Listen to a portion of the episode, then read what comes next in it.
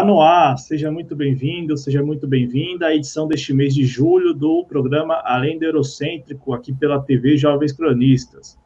Você que nos acompanha ao vivo na noite desta quinta-feira, 22 de julho de 2021, participe pelo bate-papo, participe pelo chat, mande a sua opinião, mande a sua mensagem, enfim, escreva para a gente, bate-papo aqui na TV Jovens Cronistas no YouTube, à sua disposição, sempre aí um espaço democrático, um espaço aberto para você compartilhar as suas impressões. Comigo aqui sempre, Leandro Ferrari. Leandro Ferrari, que é idealizador e administrador da página no Instagram Cultura Chinesa, arroba Cultura Chinesa no Instagram.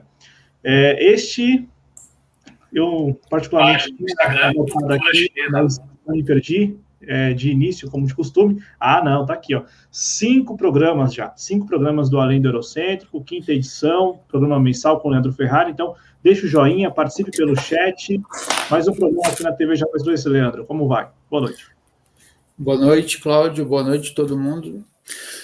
É, é mais uma oportunidade para a gente compartilhar aqui alguns conhecimentos fora do eixo eurocêntrico, né? Daí até o nome do, do nosso programa aqui, além do eurocêntrico, para tentar expandir um pouco mais o conhecimento, porque os meios hegemônicos eles focam muito é, em termos do que se desenvolveu na Europa e na, no caso do eixo é, é, do inglês ali, dos Estados Unidos, né, o, a nova, vamos dizer assim, o, o novo império inglês ali, é, então Estados Unidos, é, Canadá, Austrália, enfim. É, é, dá para resumir em termos de eurocentrismo. Por enquanto, a gente tem abordado mais as questões da China, que é onde eu pude estudar, né? Eu me dediquei e me, me dedico ainda. É, em breve, a gente vai tentar trazer aí também convidados para falar de, de outras áreas da, da África, é, da Índia, enfim. E hoje eu, eu preparei aqui uma tradução para o pessoal, uma tradução do, de um caderno importante do livro dos ritos, a partir de um livrinho legal que eu comprei. Esse aqui. Filosofia filosofia chinesa sobre o ensino e o aprendizado. Xieti. Xieti é o caderno 18 de 49 cadernos do livro dos ritos, e o livro dos ritos, como eu expliquei, é um dos clássicos chineses, foi um dos clássicos chineses, cobrado nos concursos públicos por mais de dois mil anos. E vocês vão ver que é uma obra muito atual, tanto que está no subtítulo, né? É, Xieti no, no, no século 21, 21st century. É, bom, dizem os autores aqui no, na introdução que eles foi, foi um grupo de, de quatro pessoas que eles trabalharam na tradução durante um período de cinco anos. É, tem, traduzir textos clássicos é meio difícil. Não sei se eles demoraram esses cinco anos para traduzir. É, ele não é tão longo, ele é bem curto, na verdade. O, todo o livro dos ritos ele tem um pouco menos de 100 mil caracteres. Esse livro, esse, esse caderno, registro sobre educação, tem um pouco mais de 1.300, eu acho que menos de 1.500 caracteres, ele não é muito grande.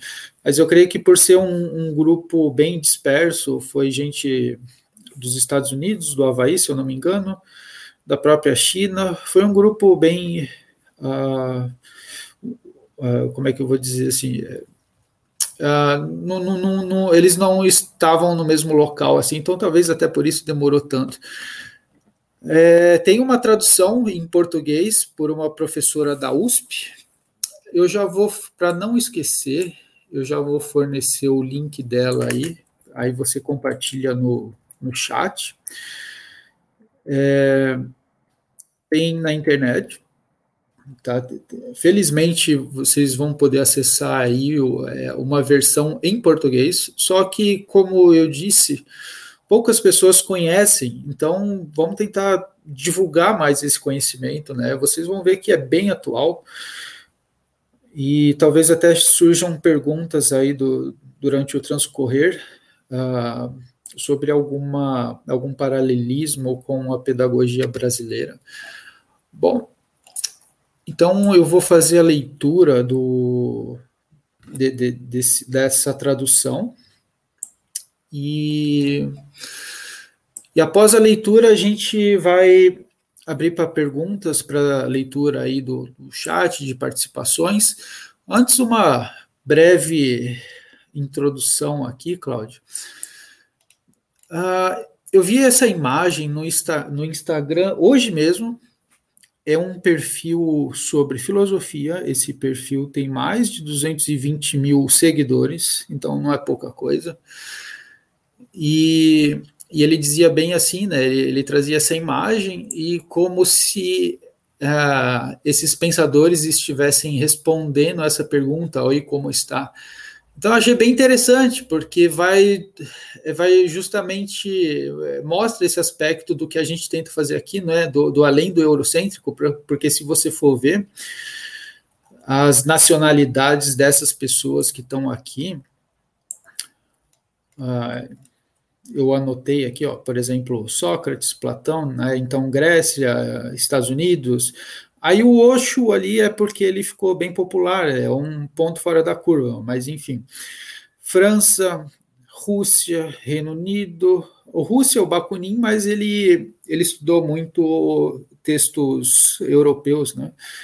Reino Unido, Alemanha, Alemanha, França, Reino Unido, França, Polônia, República Tcheca, Freud, né? Alemanha. Então, aí você vê é, um perfil sobre filosofia que tem mais de 220 mil seguidores. Ah, o que, que a gente tem aqui? O eixo eurocêntrico. E então demonstra né, essa necessidade que a gente tem de, de tentar ir além. Até se você quiser mostrar essa imagem que eu passei para você sobre os filósofos, Uh, eu tratei, acho que nosso primeiro encontro é uma imagem feita a partir do, do Wikipedia. Tenta mostrar é, toda a, a rede que se forma a partir dos, dos textos de filósofos disponíveis no Wikipedia e a maior parte são de filósofos europeus, então o eixo eurocêntrico. Se você der um zoom, Cláudio, mais ali na parte superior à esquerda, a gente vai achar ali bem pequenininho, com poucos pontos de, de ligação, alguns pensadores chineses, por exemplo, Confúcio, só que o Confúcio ele é importante até hoje, né? Então, vai nesse sentido aí. A gente já mostrou, mas aqui, para quem não assistiu lá nosso primeiro encontro, serve para ressaltar isso aí. Por isso essa tentativa nossa aqui de tentar trazer um, um pouco de conhecimento além do eixo eurocêntrico, né? Bom, uh, vamos lá então. Vamos mostra a, seg a segunda imagem, Cláudio, que eu vou falar novamente sobre os clássicos chineses. Bom, aqui, o que a gente tem aqui? Essa imagem eu mostrei no nosso último encontro sobre o que seriam esses clássicos cobrados nos concursos públicos, que variou é, de acordo com as dinastias. Começou lá com cinco clássicos, esses, essas obras onde tem o, um, um polígono em verde.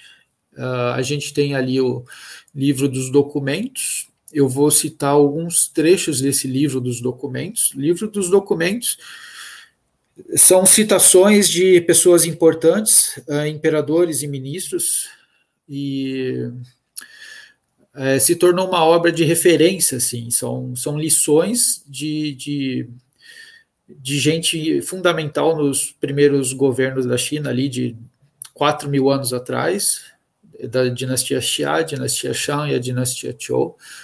Aí a gente tem também o livro das mutações, também chamado de Chouyi, uh, Embaixo, é, com 195 mil caracteres aí, a gente tem o maior desses clássicos, que é o é, é livros de registros históricos do, do, período primavera e outono, com os comentários. Ah, próximo, a gente tem ali do lado o livro das poesias. Livro de poesias também constitui um dos clássicos, e até que eu já ressaltei que é, daí trazia a, a riqueza do confucionismo, né? Para você ver, o, a poesia ajudava a dar harmonia e alegria à vida. Então, esse livro da poesia, além de ter ensinamentos, né? Então, esse livro de poesia era um dos clássicos. E abaixo, num, tri, num, num polígono em vermelho, tem o livro dos ritos. Aí são. Eu separei três cadernos ali, é, o registro sobre educação está é, tá aí dentro do livro dos ritos, mas não é nenhum desses três aí que está em destaque. Tá. Ah, bom, então, só para vocês terem uma ideia o, da importância do livro dos ritos, vamos falar então hoje sobre essa pedagogia clássica da China. Vamos lá. Bom, aqui eu tentei representar os primeiros, os caracteres mais antigos, fazendo referência à, à palavra aprender, aprendizado. A gente vê ali em, no, no, nos traços em azul algo que parece com X, na verdade, esses X seriam os traços do yin yang, do, dos trigramas, Aí em verde nós temos as representações de mãos, então seriam como se fosse esses, essas linhas de yin yang e as mãos segurando essas linhas de yin yang, na verdade seria a representação de as mãos passando escrita ou conhecimento. Aí o que, que a gente tem embaixo? A gente tem em preto uma, uma obra, no caso alguma construção, que seria a escola, e embaixo, em vermelho, nós temos a criança, a imagem de uma criança. Então, é como se as mãos segurando o conhecimento, esse conhecimento é representado pelas linhas de yin yang, as, as, você pode imaginar os próprios trigramas, ou os caracteres mais antigos chineses. Então, representa um, uma transferência de sabedoria. E aí você tem a representação de uma criança numa instituição. Uh, aqui na parte inferior à direita, nós temos o caractere tradicional, a escrita tradicional. Então, é, tem, é, mudou pouco, né? Está um pouco mais estilizada, mas a ideia é a mesma. Tá? Esse é o caractere que representa aprender, aprendizado. Bom, vamos ver.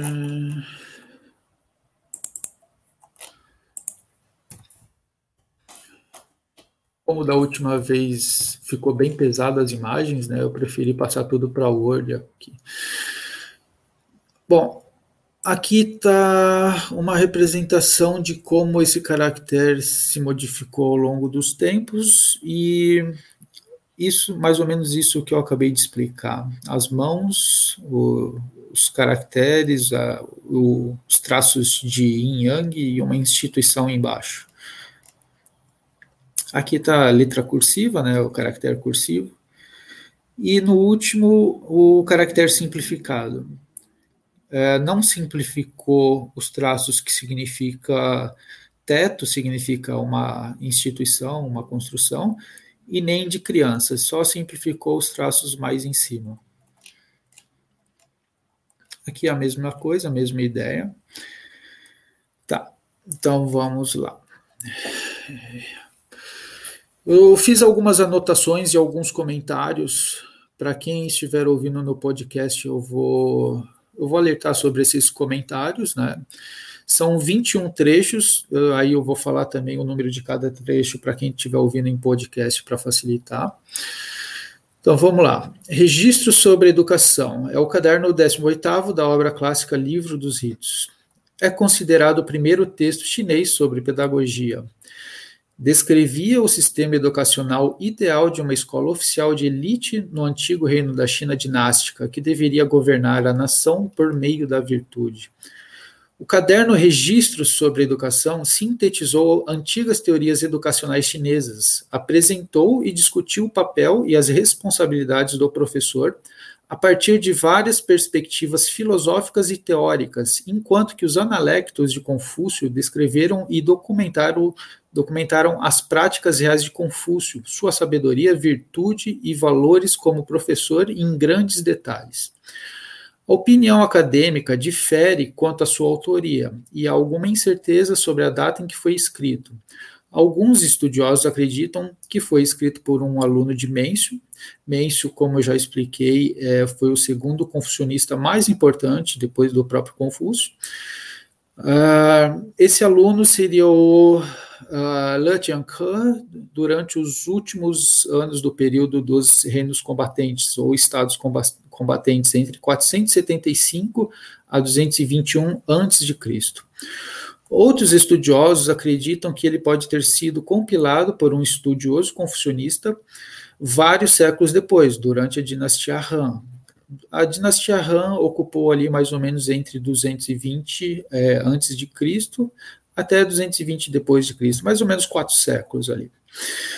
Parece que as ideias apresentadas em registros sobre a educação descrevem as práticas da Academia Imperial, a Taixue. Historicamente, a Academia Imperial pode ser rastreada até os tempos de Yi, ou Tai que é o, o, o grande Yi, o fundador da dinastia Xia. E então, essa academia imperial, a Taixie, desde as primeiras dinastias, a dinastia Xia, Shang e Zhou. Seu conteúdo apresenta uma síntese dos sistemas antigos em vez de uma descrição específica de uma época ou dinastia particular, especialmente em sua descrição do sistema escolar, os princípios da pedagogia e os métodos de instrução. Bom, vamos começar com o texto. Trecho 1. Quando um, um, governante emite éditos imperiais para buscar os mais hábeis e dignos dentre o povo, ele pode ganhar atenção e alguma reputação ao fazê-lo, mas isso não é suficiente para despertar, comover e cultivar o povo. Quando se aconselha com os sábios e estima os mais cultos, pode melhorar as pessoas, mas ainda não basta mudá-las e transformá-las verdadeiramente. Se o governante exemplar realmente deseja transformar as pessoas para refinar seu modo de vida e tornar o cultivo de uma prática diária padrão, então o único caminho é por meio da educação. Trecho 2. Um pedaço de jade que permanece intacto nunca se tornará um vaso sagrado, e uma pessoa que não aprende nunca perceberá o caminho correto, o tal. Aí aqui eu abro um comentário. O caráter específico da filosofia chinesa surge porque um fator cultural dominante na tradição tem sido a prioridade do processo e da mudança sobre a forma e a estática, e, portanto, um privilégio da cosmologia sobre a metafísica. Na cosmologia do processo, tal fala sobre a totalidade da experiência, incluindo os céus, a terra e o ser humano conforme ela se desenvolve. No mundo humano, essa cosmologia do processo torna-se evidente na centralidade e autocultivo e da educação como forma de produzir relações significativas.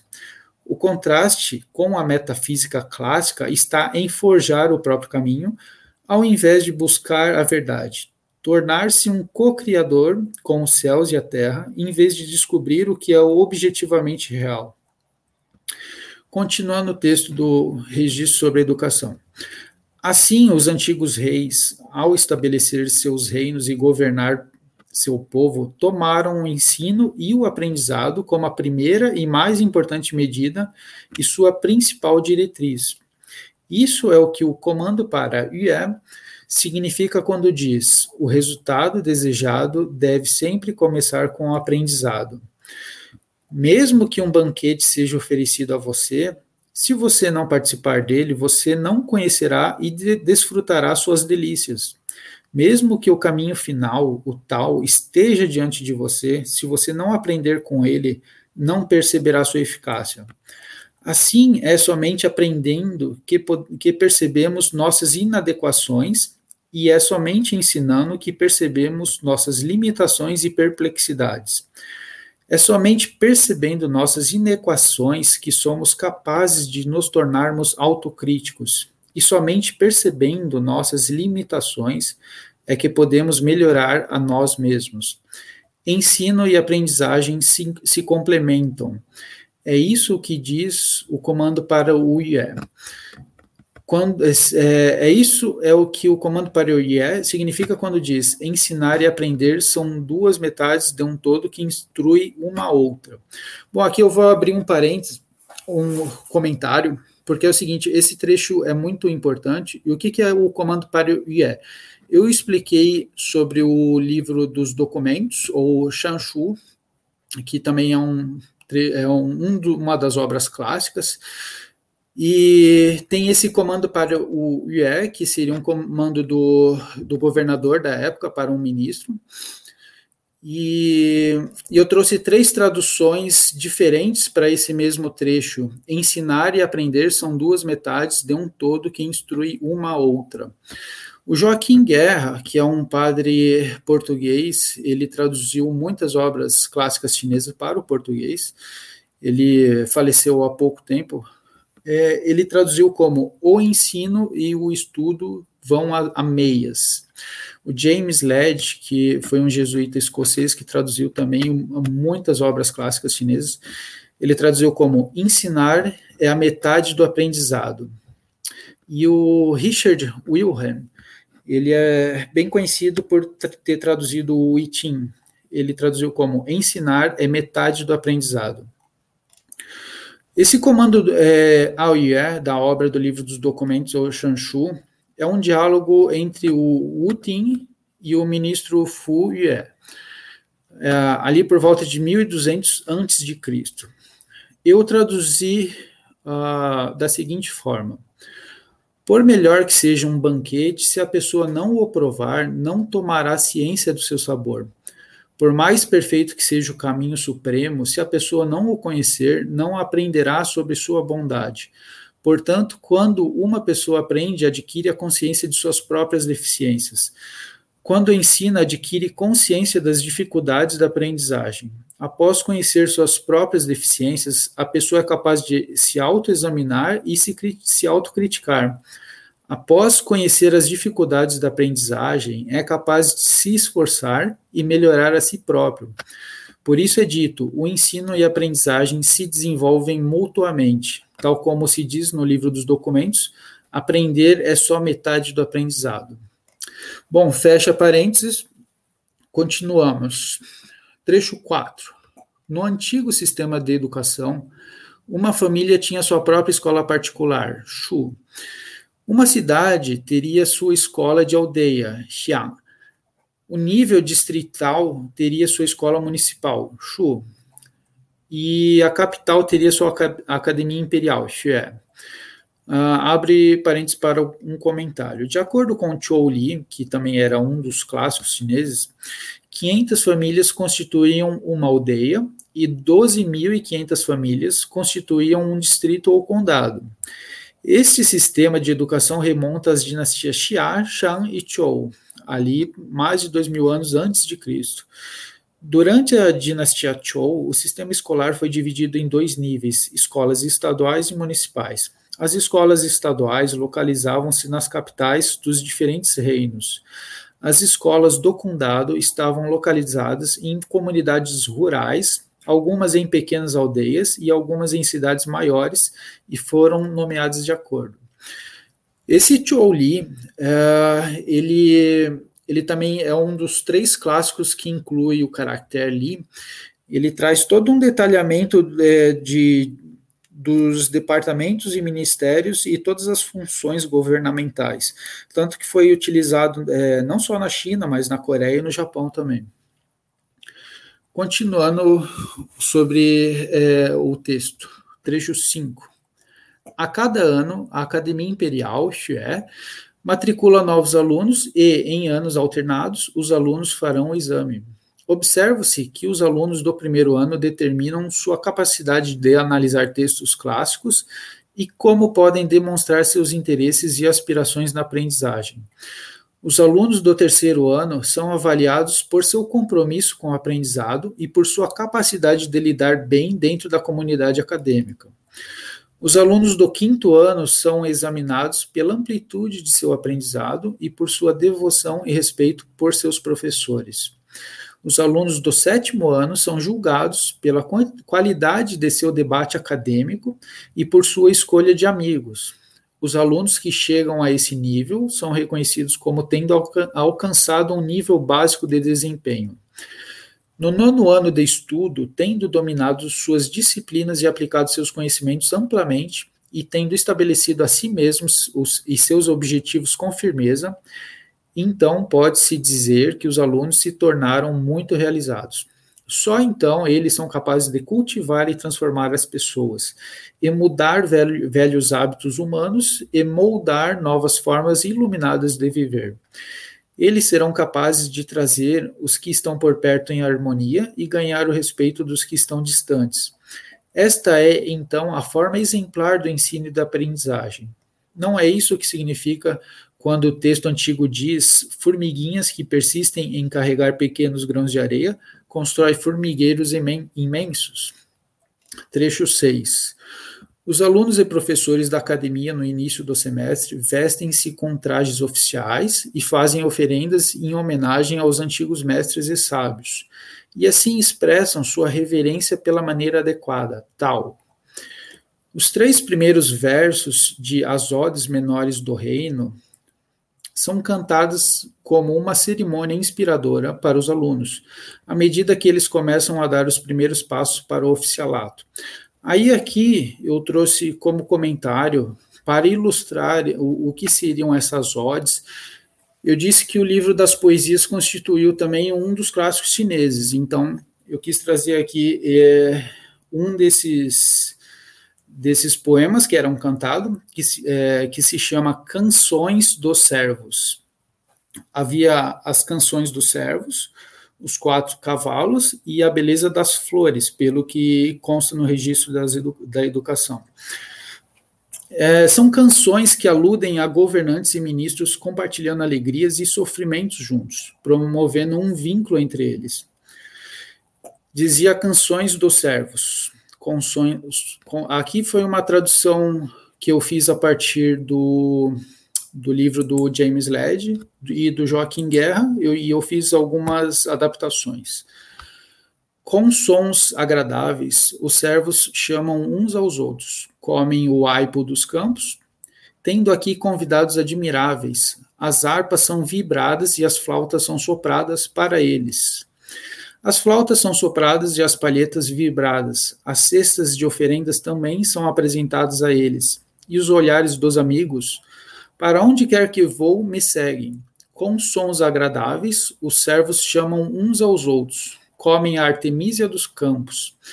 Tendo aqui convidados admiráveis, com virtude, fama e brilho, eles mostram às pessoas que não sejam más. Os nobres de caráter são padrões e exemplos Tenha um bom vinho, que meus admiráveis convidados bebam e festejem. Com sons agradáveis, os servos chamam uns aos outros, comem a salsola dos campos. Tenho aqui convidados admiráveis. Para quem são as harpas vibradas, grandes e pequenos? As harpas grandes e pequenos são vibradas, e nossa alegria, nossa alegria harmoniosa é duradoura. Tenho um bom vinho para festejar e alegrar os corações dos meus admiráveis convidados. Bom, fecha parênteses aqui para esse para essa canção, ilustrando o que queria dizer esse trecho do, do texto clássico. Continuando, ao entrar na academia, os alunos abrem suas caixas de livros e, ao som da bateria, demonstrando reverência e comprometimento com a profissão escolhida. O cajado e a varinha são expostos abertamente para a manutenção da disciplina e do decoro adequados. Os alunos têm rédeas soltas para seguir seus próprios interesses e aspirações, antes que seus destinos sejam previstos por meio da adivinhação e da realização do grande Ti, um ritual de sacrifício ancestral imperial. Os professores os observam com grande intenção, mas sem intervenção, para respeitar as escolhas pessoais, intenções e os propósitos dos alunos. Para manter as distinções e a ordem adequadas de seu estado social, os alunos mais jovens devem ouvir, mas não questionar os mais velhos. Essas sete diretrizes são os princípios gerais e os mandatos essenciais do ensino. Não é isso que significa quando o antigo texto te diz: em sua aprendizagem, os oficiais devem dar prioridade aos assuntos de seu cargo e os aspirantes acadêmicos devem dar prioridade ao seu compromisso? Trecho 7. O tempo é essencial para o ensino avançado na academia. A instrução concentra-se estritamente em estudos clássicos. Os alunos têm um local apropriado para onde podem se retirar quando fizerem uma pausa nos estudos. Aqui um parênteses, porque esse trecho foi traduzido de maneiras diferentes pelos sinólogos. Uh, eu, na minha tradução, eu traduziria do mesmo jeito que está aqui, só que, por exemplo, James Led é, ele traduziu: no sistema de ensino da grande universidade, cada período tem seu respectivo assunto, e quando os alunos se retiravam e paravam as aulas do dia, eram solicitados a continuar seus estudos em casa. Então, esse trecho que eles eram solicitados a continuar estudando, mesmo em casa, eu encontrei nas outras traduções, mas não é o, o que eu traduzi, e não é o que esse livro também trouxe como tradução. O jesuíta Cover, o ensino que era ministrado na grande escola variava com as estações e tinha por objeto os conhecimentos mais importantes. Quando os alunos se retiravam em seus lares em descanso, eles ainda tinham que se dedicar a outros estudos menos importantes na casa. Joaquim Guerra. No ensino da universidade, durante o horário, claro que havia o programa normal, mas quando os alunos voltavam às suas casas para descansar, havia também o estudo a fazer em casa. Então, tá, para vocês ver que não é simples traduzir um trecho clássico, por menor que seja, e é, pelo que eu constatei, alguns trechos desse livro aqui, ele, ele se utilizou de comentários ali da dinastia Tang, e do que assim eu não sou nenhum sinólogo, eu não me posso eu não posso me comparar a esses grandes sinólogos James Led, Joaquim Guerra, mas perto do que eu já estudei, eu concordo com essa tradução que foi trazida aqui, que eles teriam um local para descansar mesmo na, na, na escola. Bom, continuando. Enquanto estudam, se os alunos não praticam regularmente os vários instrumentos de cordas, não podem adquirir o domínio da execução musical. Se os alunos não adquirem o conhecimento do amplo uso de metáforas, eles não podem dominar a escrita poética. Se os alunos não aprenderem sobre a variedade de trajes e códigos de vestimenta, eles não poderão obter o domínio sobre a cerimônia formal e rituais.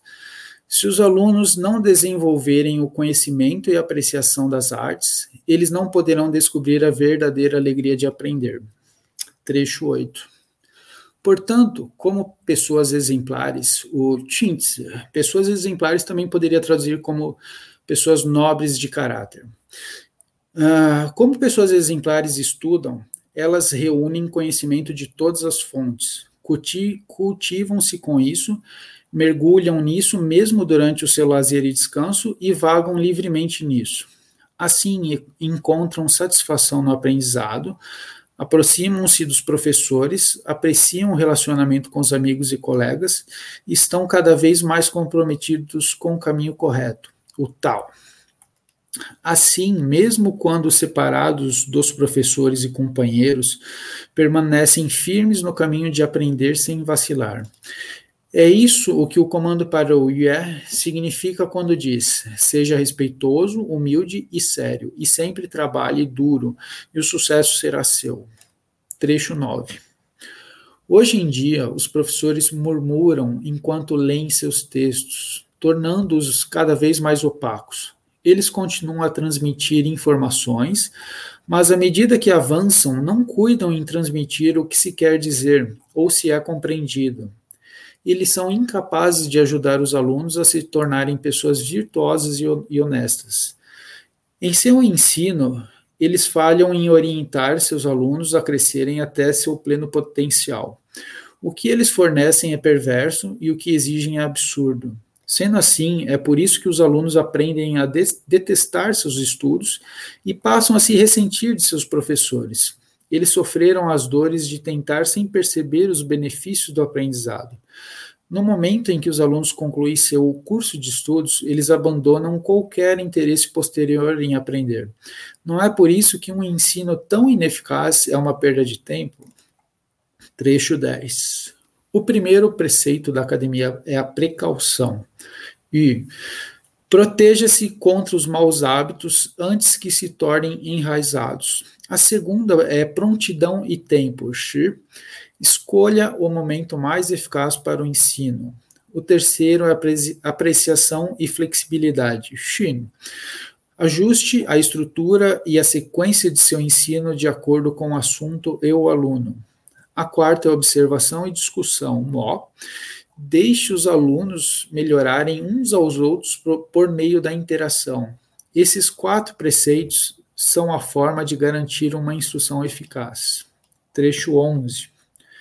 Se você tentar proibir os maus hábitos depois que eles se formarem, não importa o quanto você lute contra eles, você falhará. Se os alunos perderem o momento certo para aprender, será difícil para eles terem sucesso, independentemente de quão assiduamente se aplicam. Se o professor carece de estrutura e não consegue fazer as conexões necessárias, não haverá muito que os alunos possam fazer com os fragmentos e a confusão que recebem. Se os alunos estudam sozinhos, sem a companhia de colegas e amigos, eles se tornam idiosincráticos em seus modos e limitados em seu aprendizado. Alunos que sempre festejam com amigos tendem a se voltar contra seus professores. Aqueles que se envolvem em muitas atividades frívolas e distrações tendem a negligenciar seus estudos. Essas seis falhas levarão ao ensino e aprendizagem ineficazes. Trecho 12. Somente pessoas exemplares, tints, que já entendem como tudo pode ser criado ou destruído através do ensino e da aprendizagem, são capazes de se tornarem professores. O papel de pessoas exemplares como professores é iluminar, conduzir os alunos adiante por meio da razão e da inspiração, em vez de arrastá-los, oferecer-lhes encorajamento em vez de segurá-los, abrir suas mentes em vez de fornecer-lhes respostas fixas. Se os professores servirem como guias, eles promoverão a harmonia. Se os professores encorajarem os alunos, eles facilitarão o crescimento dos alunos. Se os professores abrirem a mente de seus alunos, eles promoverão questionamentos profundos. Professores que possam promover a harmonia, facilidade e pensamento independente, pode-se dizer que são verdadeiros educadores que iluminam. Trecho 13. Os professores devem compreender os quatro erros que os alunos cometem. Em sua atitude para com os estudos, alguns erram por se esforçar demais e alguns por focar de modo excessivamente estreito. Alguns erram por achar que é fácil demais e outros por, por desistir. Esses quatro erros surgem de diferenças no temperamento dos alunos. Somente quando os professores entendem o temperamento de seus alunos é que podem salvá-los do erro. Ensinar nada mais é do que promover a excelência dos alunos, nos alunos e salvá-los do erro. Aí aqui eu abro parênteses para uma tradução do James Led, que é um pouco diferente dessa última frase. Diz o James Led: o ensino deve ser dirigido para desenvolver aquilo em que o aluno se sobressai e corrigir os defeitos a que está sujeito. Então, é um pouco diferente desse último trecho. Ensinar nada mais é do que promover a excelência nos alunos e salvá-los do erro. Fecha parênteses, vamos continuar. Trecho 14. Cantores virtuosos inspiram outros a segui-los na música. Excelentes professores inspiram os alunos a segui-los em sua dedicação ao aprendizado. para as palavras de instrução serem concisas e ainda assim penetrantes, oblíquas e ainda profundas, esparsas na metáfora e ainda assim esclarecedoras, é o que significa inspirar os alunos a seguir seus professores em sua aspiração para aprender. Trecho 15. Pessoas exemplares, tints, que podem compreender os desafios da verdadeira erudição e que podem diferenciar a virtude do vício, são capazes de desenvolver um amplo conhecimento e serem abrangentes em seu, em seu ensino. E somente sendo amplos em seus conhecimentos e abrangentes em sua instrução, eles podem ser verdadeiros professores. Somente depois de servir como um professor experiente, alguém pode se tornar um verdadeiro líder e somente depois de ser bem-sucedido como líder, alguém pode se tornar um verdadeiro governante. Assim, o que é preciso para se tornar um verdadeiro professor é o mesmo caminho que o necessário para se tornar um verdadeiro governante. É por esta razão que devemos ser cautelosos na seleção de nossos professores. É isso que o texto antigo quer dizer quando diz: foi somente por causa de seus mestres que existiram os três grandes reis e as quatro dinastias. Aqui abro um parênteses para um, comentário. Esses três grandes reis e essas quatro dinastias, não há muito consenso entre o que seria isso aí, porque, uh, na verdade, na historiografia chinesa são três dinastias, né? Seria a Xia, a Shang e a Zhou. Só que eu achei também que seriam quatro porque aquele período antes da dinastia Xia também é, é, nos, trechos, nos textos clássicos mais antigos ali é considerado como uma dinastia. Então, antes da dinastia Xia, aí seria quatro dinastias. Uh, eu já achei tradução que, em vez de quatro dinastias, se diria que seriam quatro gerações. Eu não concordo com essa tradução. E os três grandes reis, uh, eu achei traduções que seriam os três grandes reis ali, o Yao, Shun e o Yi. Uh, Yao e Shun vieram antes do Yi, e o Yi é o fundador da dinastia Xia.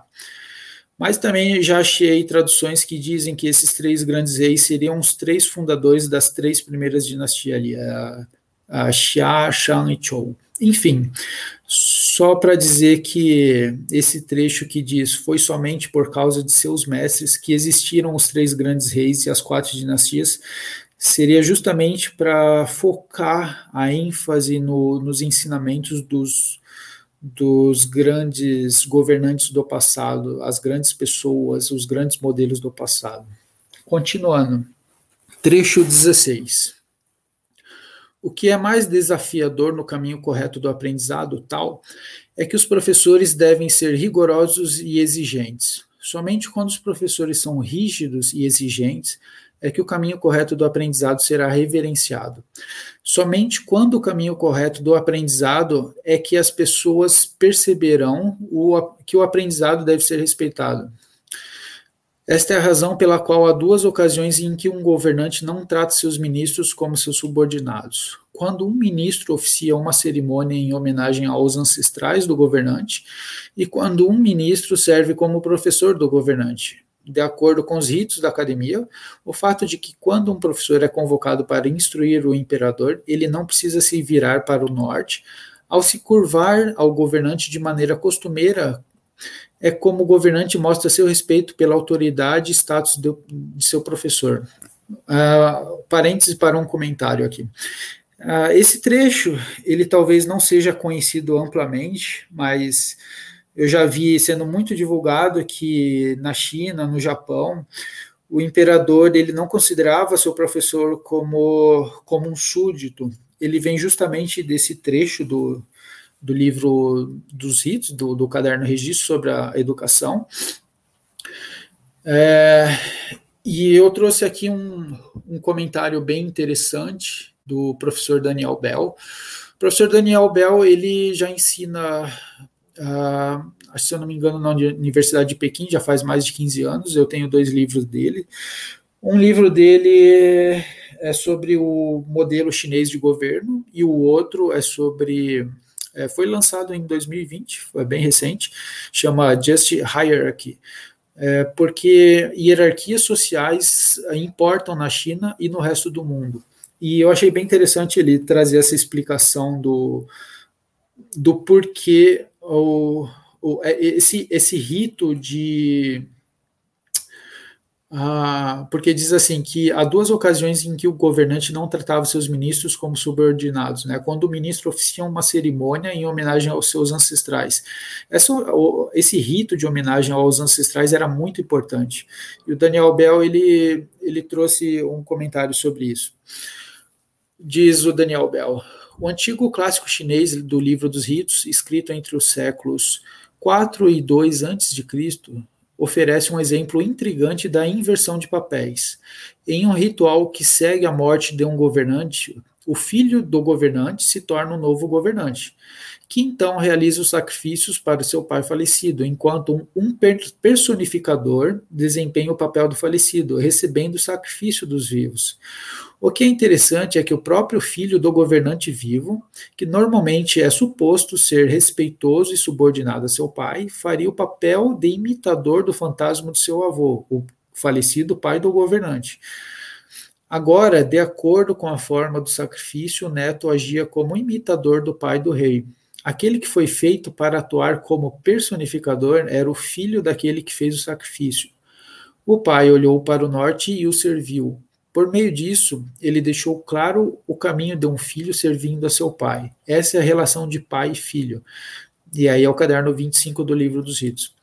O objetivo declarado do ritual, aí aqui o Daniel Bell citando o Michael é, Puet, explica, é inculcar em cada participante as disposições adequadas que deve, devem ser mantidas na relação entre pai e filho. O aprendizado ocorre por meio de inversões de papéis, com o próprio governante se comportando como um filho adequado para o seu próprio filho, e o filho como ancião honrado recebendo sacrifícios de seu próprio pai pressuposto é que os participantes aprenderão a pensar e agir a partir das perspectivas daquele que estão nas outras extremidades das hierarquias na vida cotidiana.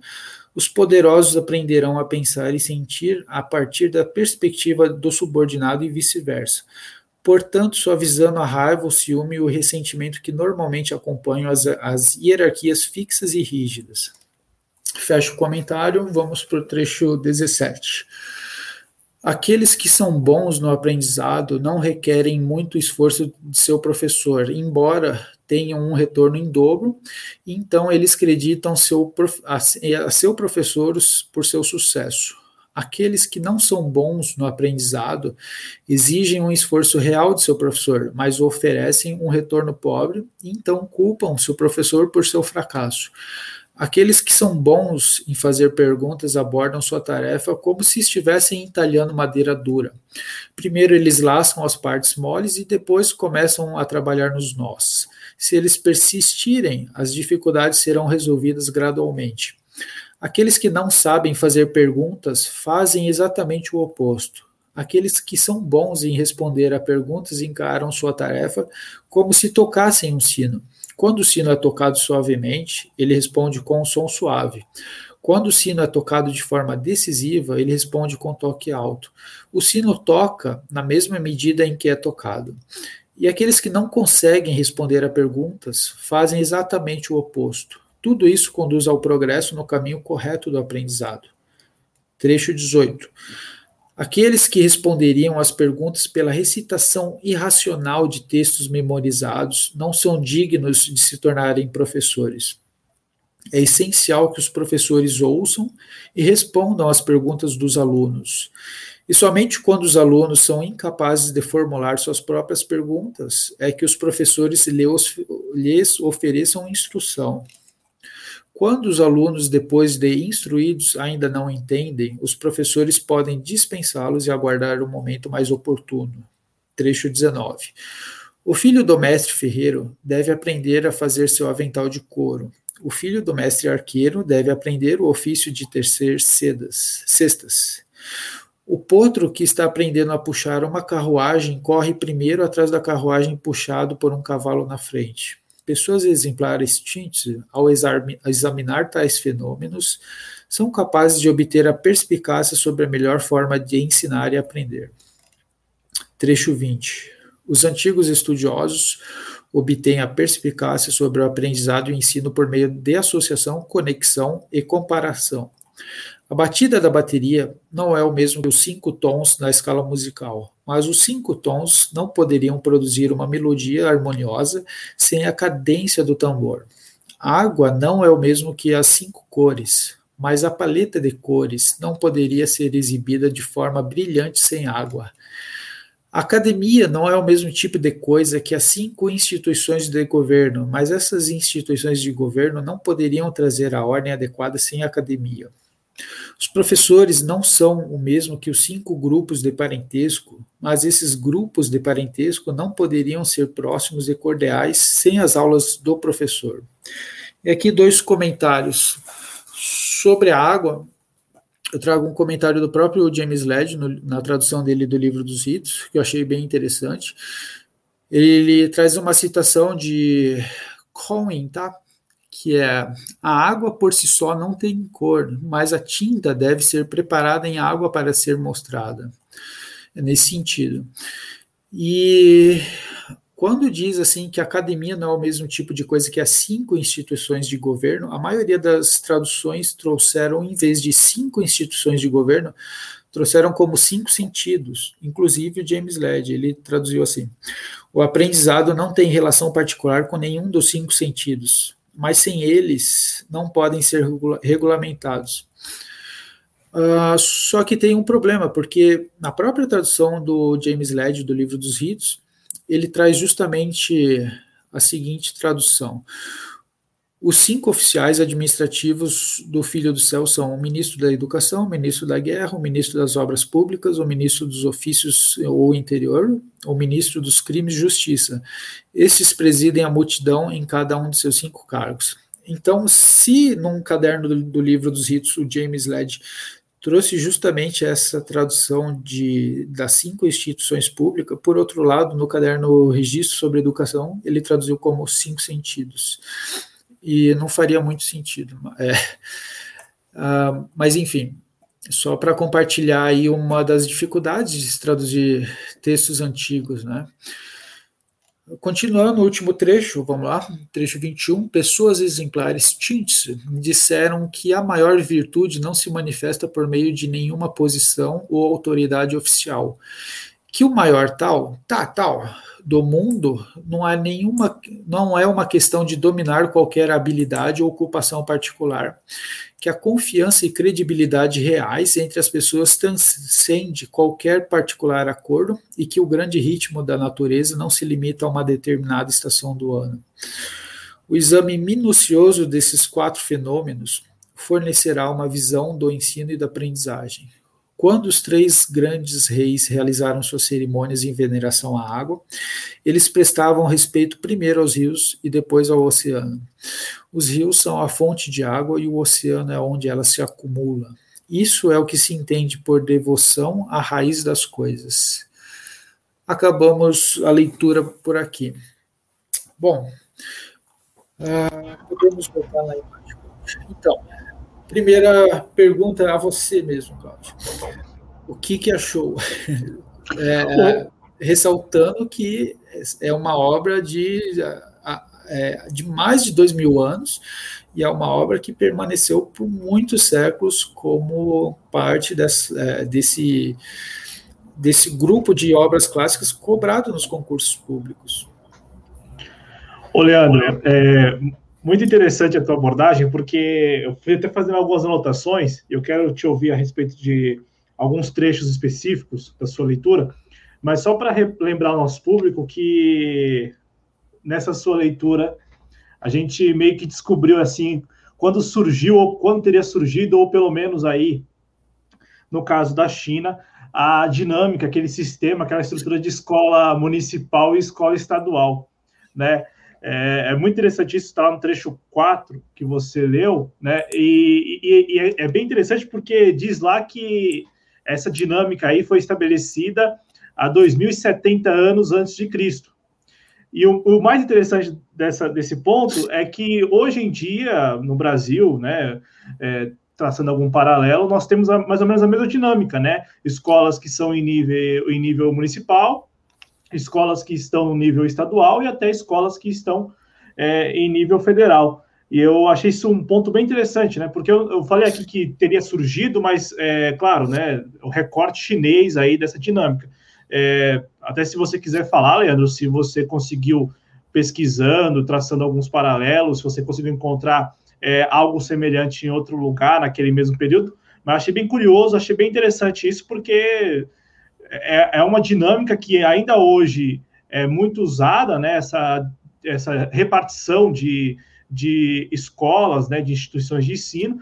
E, e, e, aí, no seu comentário, nesse comentário que você fez ao trecho 4, diz lá que já era um sistema é, é, implementado há 2070 anos antes de Cristo. E aí reforça o caráter de o caráter milenar da, da cultura chinesa, né?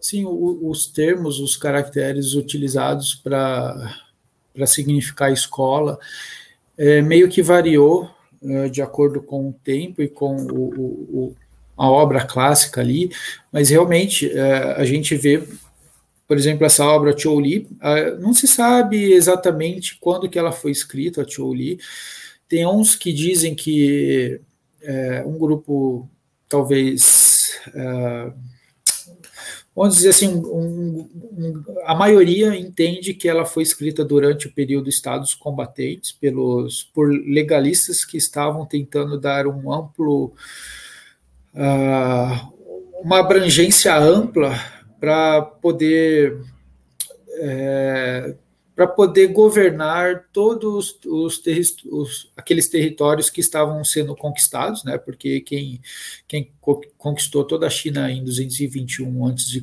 foi o Império de Qin.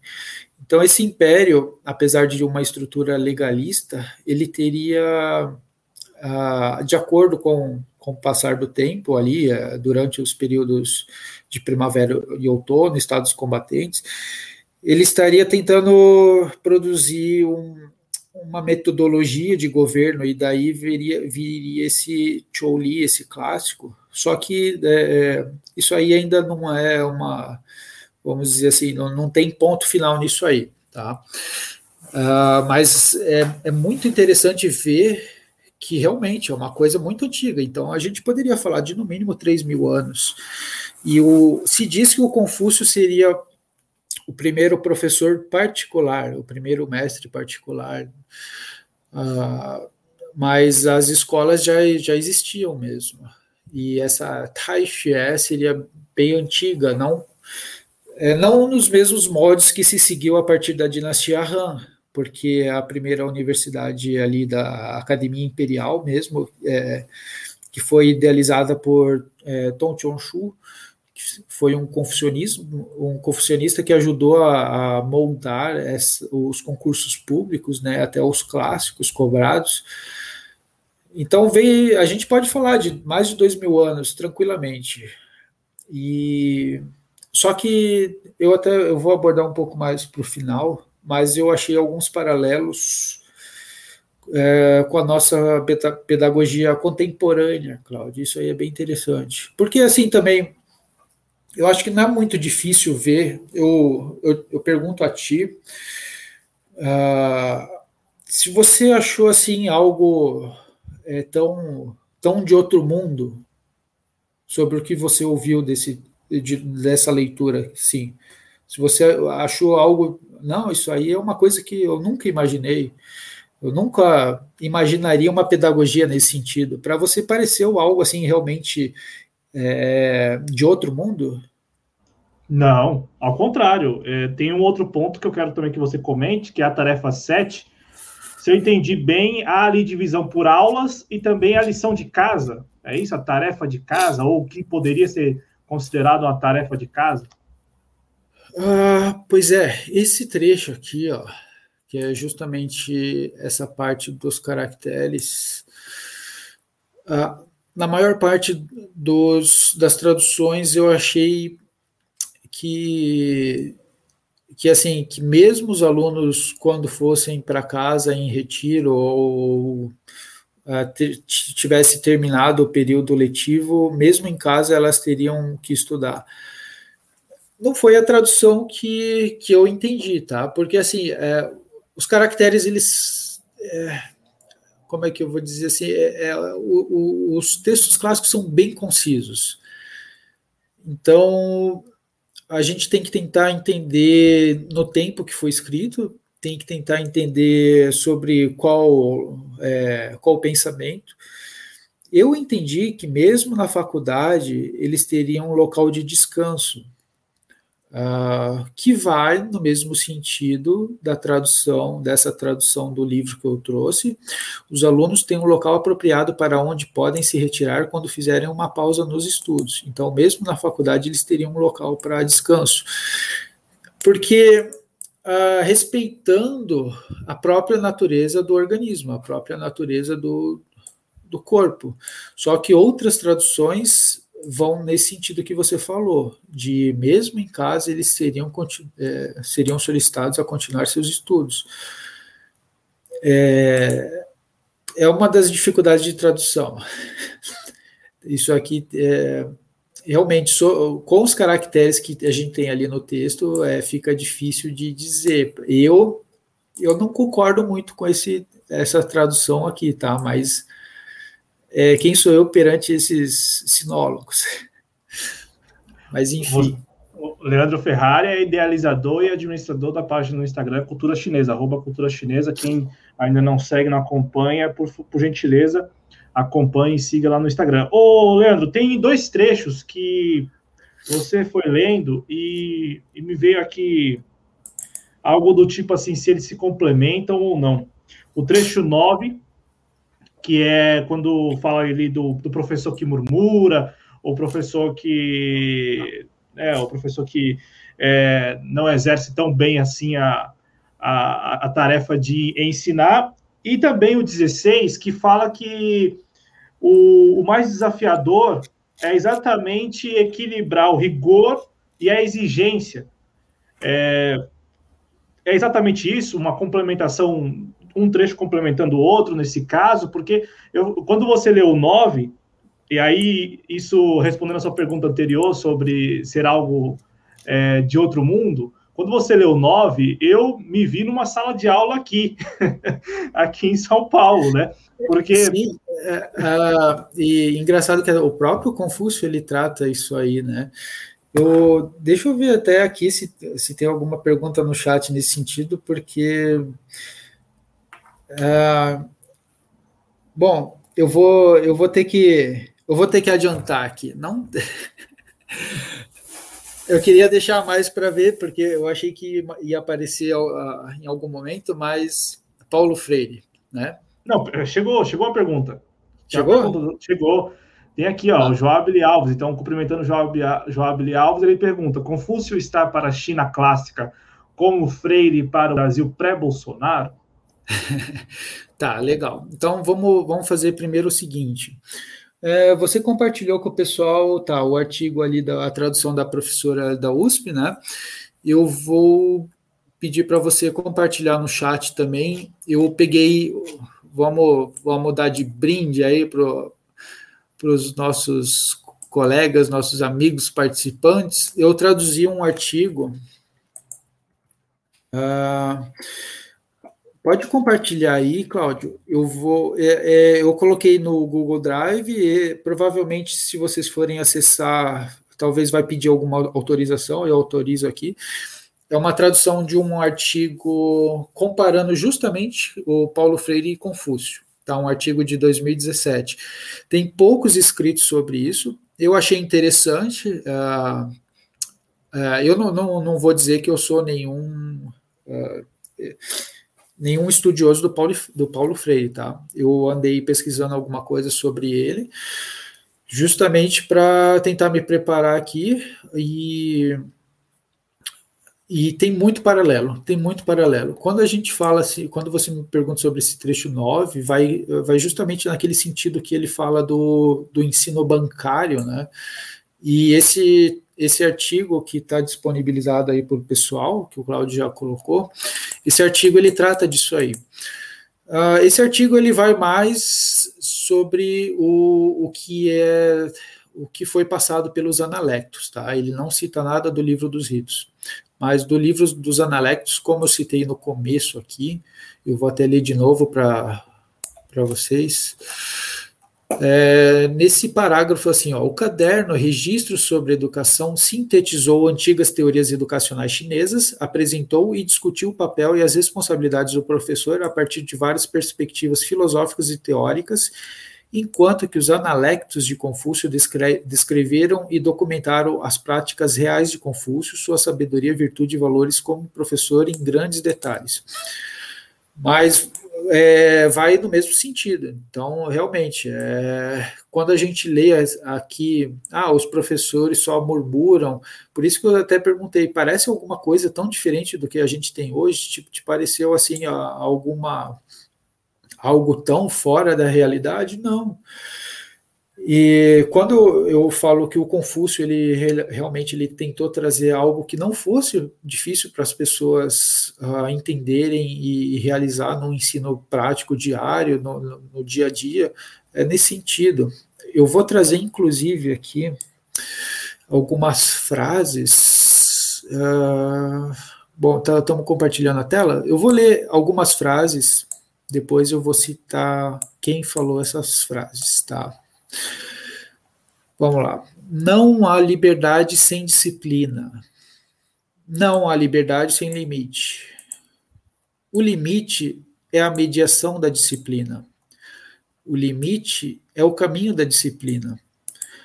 A autoridade é uma invenção da liberdade. autoridade é absolutamente necessária e indispensável à liberdade. A autoridade também tem que se limitar. A autoridade que não se limita é a autoridade que se extrapola de si mesmo. Se o desequilíbrio entre as duas se faz na direção da vantagem da autoridade, desaparece a autoridade, em seu lugar se implanta o autoritarismo, o arbítrio. Mas se o descompasso entre a autoridade e a liberdade se faz em detrimento da autoridade em favor da liberdade, Desaparece também a disciplina, desaparece a autoridade, desaparece a liberdade e se implanta a licenciosidade, a libertinagem, o espontaneísmo, situação em que a liberdade faz o que quer, faz o que gosta. A adolescência, de modo geral, escorrega para o arbítrio da liberdade dela. Isso aqui quem falou foi o próprio Paulo Freire. Tá? Foi num vídeo de 94, é, Cláudio, pode compartilhar esse link aí que eu mandei para você. Podem assistir esse vídeo de 94, vocês vão falar, nossa, parece que eu estou ouvindo Confúcio, né? E até nessas uh, aparente contra, essas frases contraditórias, né? Não há liberdade sem disciplina, não há liberdade sem limite. Uh, e, e, ele, e ele fala justamente é, deve haver um equilíbrio né, entre o que seria disciplina e o que seria autoridade. E quando ele fala assim uh, que sem autoridade desaparece, é, é se implanta licenciosidade, é, lembra justamente uma lição do livro dos ritos. Uh, então, sabe, tem, tem muito paralelo. Tá? A diferença que aí vocês vão poder con, con, constatar nesse artigo que eu traduzi e está disponibilizado para vocês aí. Eu já alguém até já pediu solicitação, deixou. Ah, o que, que acontece? O, só, só o passado, né? O passado do Paulo Freire e o passado do, do Confúcio que se distinguem. Então, o Paulo Freire, ali na época do, do exílio dele, o Confúcio, naquela época dos estados combatentes. A diferença é que o, ah, talvez as lições de Paulo Freire, as obras, é, é, talvez mais as obras do que as, frases, as próprias frases dele, como eu trouxe aí num, num vídeo de 94 aí. As obras do, do Paulo Freire talvez vai mais no sentido justamente de de mostrar que a, a, a educação atual está errada, né? Mas o, a visão do Confúcio talvez seria mais holística e seria algo maior para, inclusive, em termos de governo. Uh, esse artigo aí que está disponibilizado para vocês aí, ele vai explicar, vai esclarecer um pouco mais. Uh, deixa eu ver, tem, tinha mais alguma coisa que eu ia compartilhar com vocês. Uh, tá, eu vou compartilhar esse texto também, Cláudio, que eu, essa minha tradução aí, tá? É a tradução desse livro que eu trouxe para vocês hoje, que eu acabei de ler para vocês, tá? Também está ali no Google Drive. Leandro, eu tô só, vou só é, falar para quem está nos escutando via podcast que os links que o Leandro compartilhou no chat eu também já estou colocando na descrição do vídeo. Então, no ah, YouTube, legal. em TV Jovens Cronistas, no vídeo registros sobre, além do eurocêntrico, né, registros sobre educação, a pedagogia clássica da China. Você encontra na descrição do vídeo, logo abaixo do vídeo, todos os links, as referências que o Leandro compartilhou com o nosso público no chat ao vivo nesta quinta-feira. Bom, é, eu consegui responder a pergunta? Bom, o Joab nos responda aí se conseguiu responder. Ô, ô, Leandro, aproveitar aqui essa janela, rapidão, rapidão só para passar aqui no chat, agradecer a Juliana Santos, que de, chegou aqui mais cedo e disse mais um grande programa, espero que ele esteja por aí. Ah, o próprio Joab Alves, ele fez outra pergunta aqui que eu já vou repassar. O Lucas Santos também, bastante, olha, eu não sei, hein? Não, não, muitos Santos aqui. Eu, eu tenho Santos, mas não conheço, viu? Não, acredito que não sejam meus familiares, não. É, mas agradeço a audiência, o prestígio aí, o carinho, mais uma vez aqui no Além do Eurocentro. A Mônica Alves, que falou que veio lá do Instagram, Muito deve legal. ser seguidora lá do Cultura Chinesa no Instagram. Muito o Juarez dos Santos, que escreveu a educação é a base de tudo. Ele também fez uma pergunta aqui. Eu vou já passar as perguntas. Só antes, já que tem algumas poucas pessoas no chat, eu agradecer aqui a Never também, queridíssima Never com a gente, o Rafa De Angeli, mandando aqui, opa, que ótimo o tema.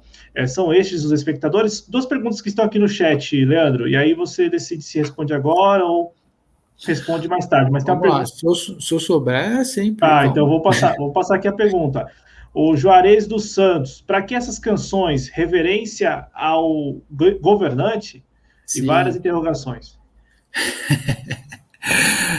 é, uh, bom, talvez eu tenha que fazer um vídeo, um, um, desses nossos encontros sobre o que seria o mandato do céu, né, o mandato divino.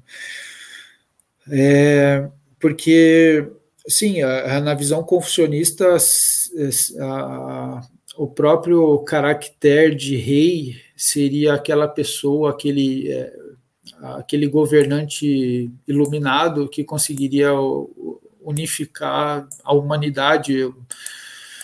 É, deixa eu ver. Vou, vou compartilhar aqui só para ilustrar o que eu estou dizendo sobre o caractere de rei, tá?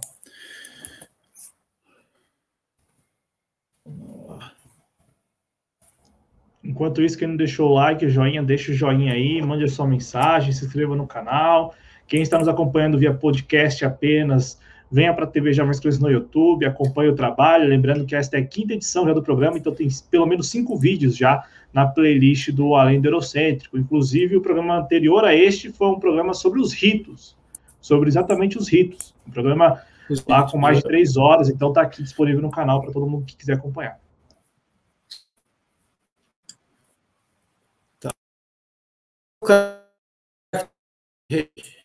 One horizontais e um vertical. Esses três traços simbolizam o céu, a terra e a humanidade, e esse vertical seria justamente o One, seria essa pessoa iluminada que uniria a, a sabedoria entre céu, terra e humanidade, tá? Nas é, na, como é que eu vou dizer assim, no pensamento confucionista tradicional, só deveria haver um Wa é, por, por período, por governo, porque justamente sobre quem recairia toda a responsabilidade caso catástrofes, é, pestes, calamidades, caso tudo isso aí ocorresse, inclusive a própria questão da tributação, alguns autores afirmam isso, seria tudo culpa do governante. E se você for ver nos livros clássicos, como no livro de Mêncio, uh, os governantes eles seriam responsabilizados caso a, o, o, caso as questões sociais começassem a, a, ficar em desarmonia e criar contendas. Então, um rei é, era o pensamento totalmente aceito de que um rei ele poderia ser des, é, deposto caso ele caísse em, em desgraça moral, em desgraça que ele viesse a deixar a população, por exemplo, a população abandonada. Vamos, vamos supor assim, tá? Um exemplo bem, bem contemporâneo.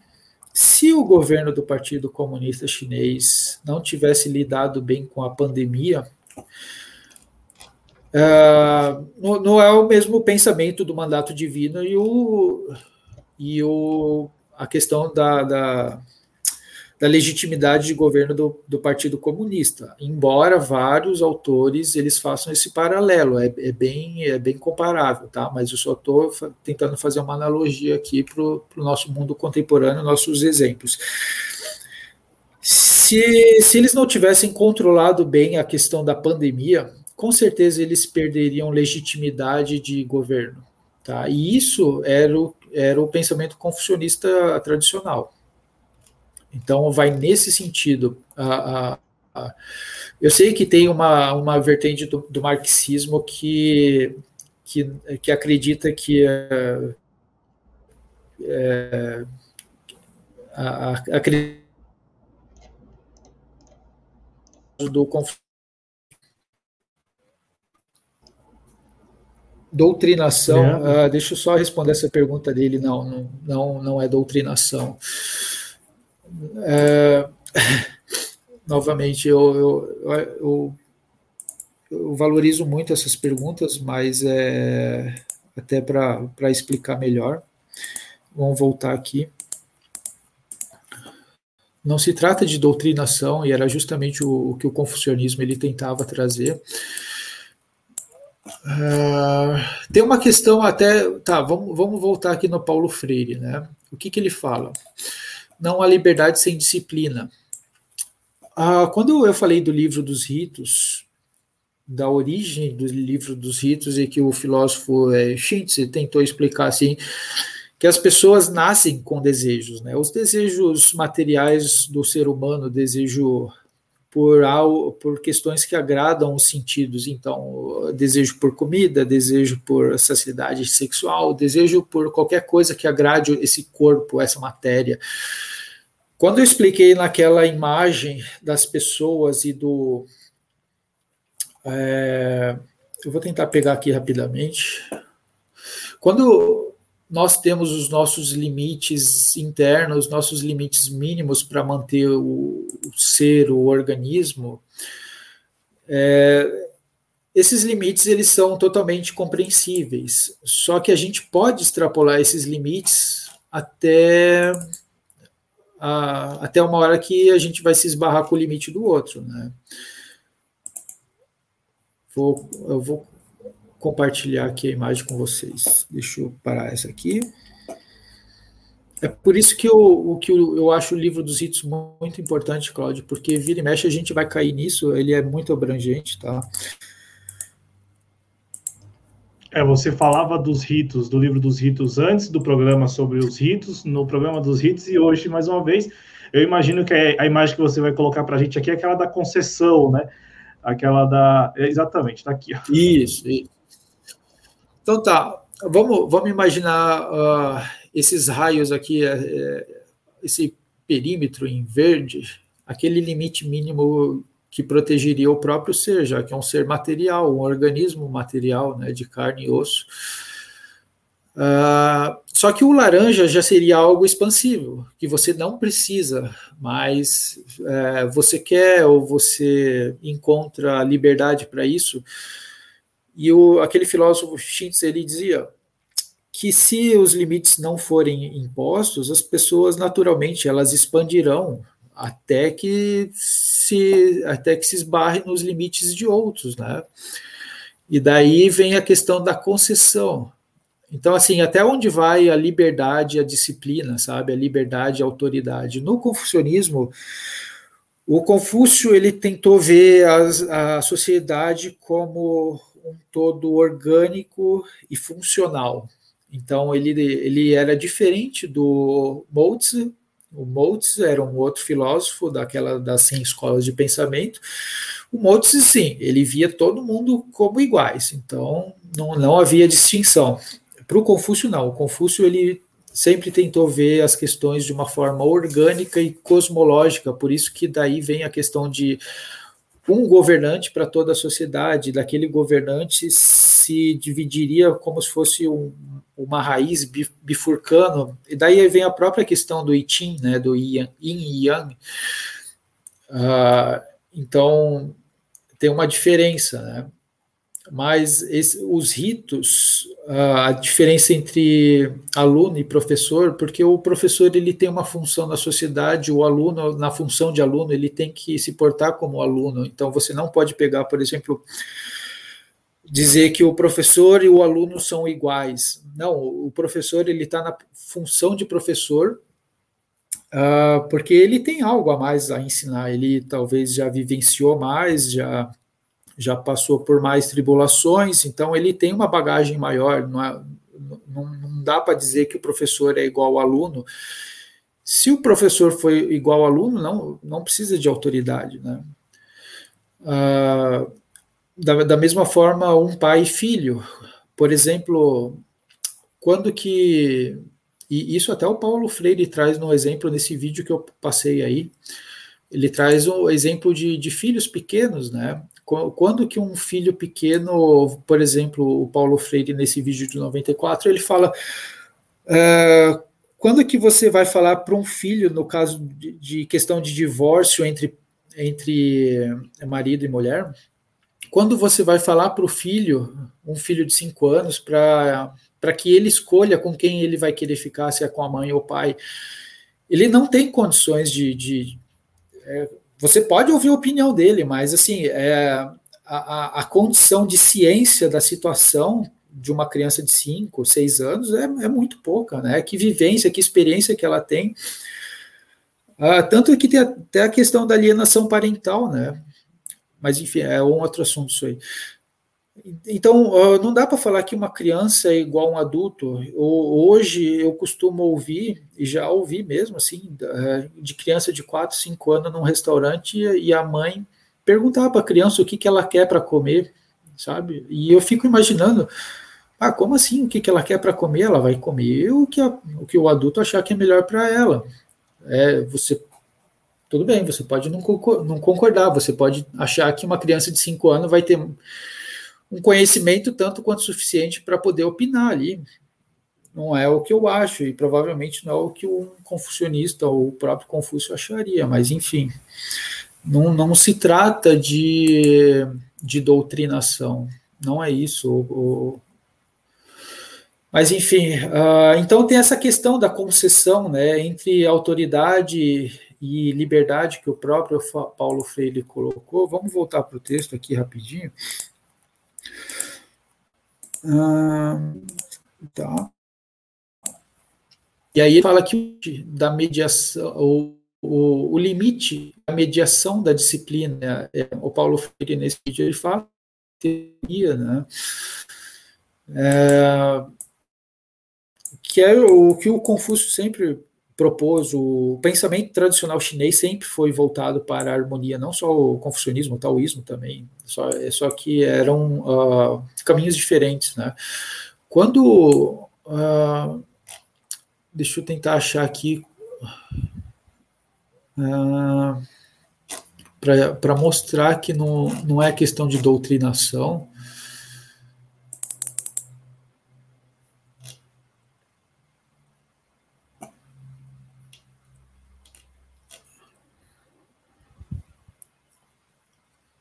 Ó, oferecer-lhes encorajamento em vez de segurá-los, abrir suas mentes em vez de fornecerem fornecer-lhes respostas fixas, tá? Então, para mim, isso aqui vai na, na, mesma direção do que o Paulo Freire chamava de ensino bancário, vai nessa mesma direção de ser contra a doutrinação, né? É, guias, Então, alguém que já tem um conhecimento maior, alguém que já passou por, por problemas maiores e ou estudou mais, tem uma bagagem maior nesse sentido. Enfim, é, meu caro, eu espero ter respondido. Tem outra pergunta aqui do chat, e, e assim, também a respeito desse tema, para talvez concluir aqui. Ah, canções, tá, tá. A canções, tá. Não, não, espera aí, ele falou das canções. não, é, não, não, essas canções, ah, bom, as canções elas tentavam dar beleza à, à vida, tá? É, eu falo isso no, na, naquele nosso encontro sobre os ritos, que os ritos e a música tinham, eles agiam em conjunto, né? Ah, tanto que o confucionista, o próprio Confúcio, ele, ele tocava instrumento musical. Ah, os ritos, o que, o, é, o que é mais importante dos ritos é, é a intenção, tá? Não é tem, tem um limite ali, realmente, você pode pensar em doutrinação. Tem um limiar né, entre o que é um mero formalismo o que seria uma doutrinação e o que seria a intenção. É, os confucionistas, ah, os confucionistas ali da, da, dinastia Han, você vê pelos textos deles, ah, você vê pelo livro dos ritos, que o importante é a intenção. Tá? Então, é uma questão subjacente, né? você pode descambar para um lado, mas o, o que é mais importante é para passar a intenção. Quando a gente tem uma cerimônia de casamento, a, a própria cerimônia, toda aquela pompa, ela não pode ser o fim. Então, aquele formalismo não pode ser o fim. O fim, o fim tem que ser a intenção matrimonial, né, do, de quem está se casando. A, a, aquele fim, aquela intenção de unir é, materializada na cerimônia, aquilo ali sim, a, a, né, a, aquele deve ser o objetivo, né? não o contrário. Então, pode ter um limite, realmente, tá? mas a intenção que é o fundamental. E, Leandro, ah, para fechar esse, esse ponto que você trouxe exatamente agora a respeito do trecho 12, também lá no trecho 18, eu notei aqui, tem um, um tem algo ali mais ou menos a ver com que eu poderia resumir em decoreba, é isso? É, exatamente aí. Ah, sim. Exatamente aí. É. Recitação é, irracional dos textos memorizados, né? Pois é, Cláudio. É, isso aqui é assim. A, a gente pode falar que durante toda essa longa história da China, dos concursos públicos, tinha muito de memorização, né? É, é, não, eu não, não, não, vou poder falar que sempre foi num sentido, sempre foi no outro, teve realmente algumas deturpações, uh, mas quando a gente está estudando algo, deve ser o que está nesse clássico, você vê que vai nesse sentido de não memorizar, né? Vai, não, não da recitação irracional. Então, embora pode ter havido durante a, os séculos que a, que a China teve, pode ter havido sim uma recitação ou, ou que os próprios concurseiros, que é o que a gente tem hoje em dia, não só nos concursos, né? Eu me lembro muito bem da, da minha sexta série que eu tinha que decorar respostas prontas e depois da prova esquecia tudo. Na minha sexta série. Uh, então, é, você vê pelo o, esse trecho do clássico que não é não, não deve ser esse fim de memorizar por memorizar. Né? Você deve tentar entender e, e raciocinar sobre aquilo que está escrito. O Leandro, rapidamente, é, quando a gente falou daquele trecho que fala do professor que murmura e tal, eu também lembrei do trecho 16 que fala do, é, desse, do equilíbrio entre ser exigente e também rigoroso ser o maior desafio do professor. É, se for possível, você comentar também isso, porque lá no 9 ele fala do professor que murmura, né? E no 16 tem aí uma, um, um aspecto assim, bem interessante que é como é desafiador também você equilibrar, né, para poder ensinar crianças, adolescentes, enfim, as pessoas. Ah, eu acho que vai nesse sentido aqui, ó, quer ver?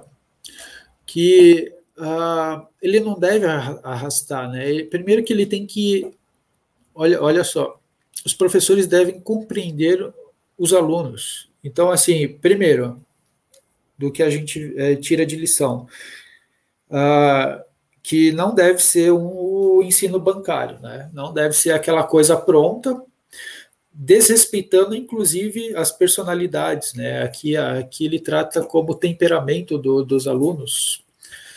Uh, o professor ele deve estar atento a isso, senão também ele não consegue, ó esses quatro erros surgem de diferença do temperamento dos alunos, porque cada, cada ser tem um certo temperamento, uma personalidade.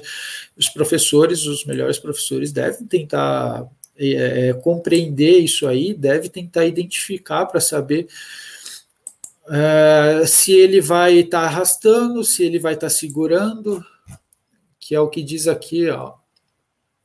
Uh, o papel de pessoas exemplares como professores é iluminar, tem que conduzir por meio da razão e da inspiração em vez de arrastá-los, oferecer-lhes encorajamento em vez de segurá-los, abrir suas mentes em vez de fornecer-lhes respostas fixas, né? Uh, só que aí ele tem que respeitar a, a própria o próprio limite do aluno. Então, uh, tem alunos que vão, vão conseguir captar melhor e você não vai poder fazer com que esse aluno desista, você vai ter que dar mais incentivo, só que outros não serão assim. Então, e daí varia, né?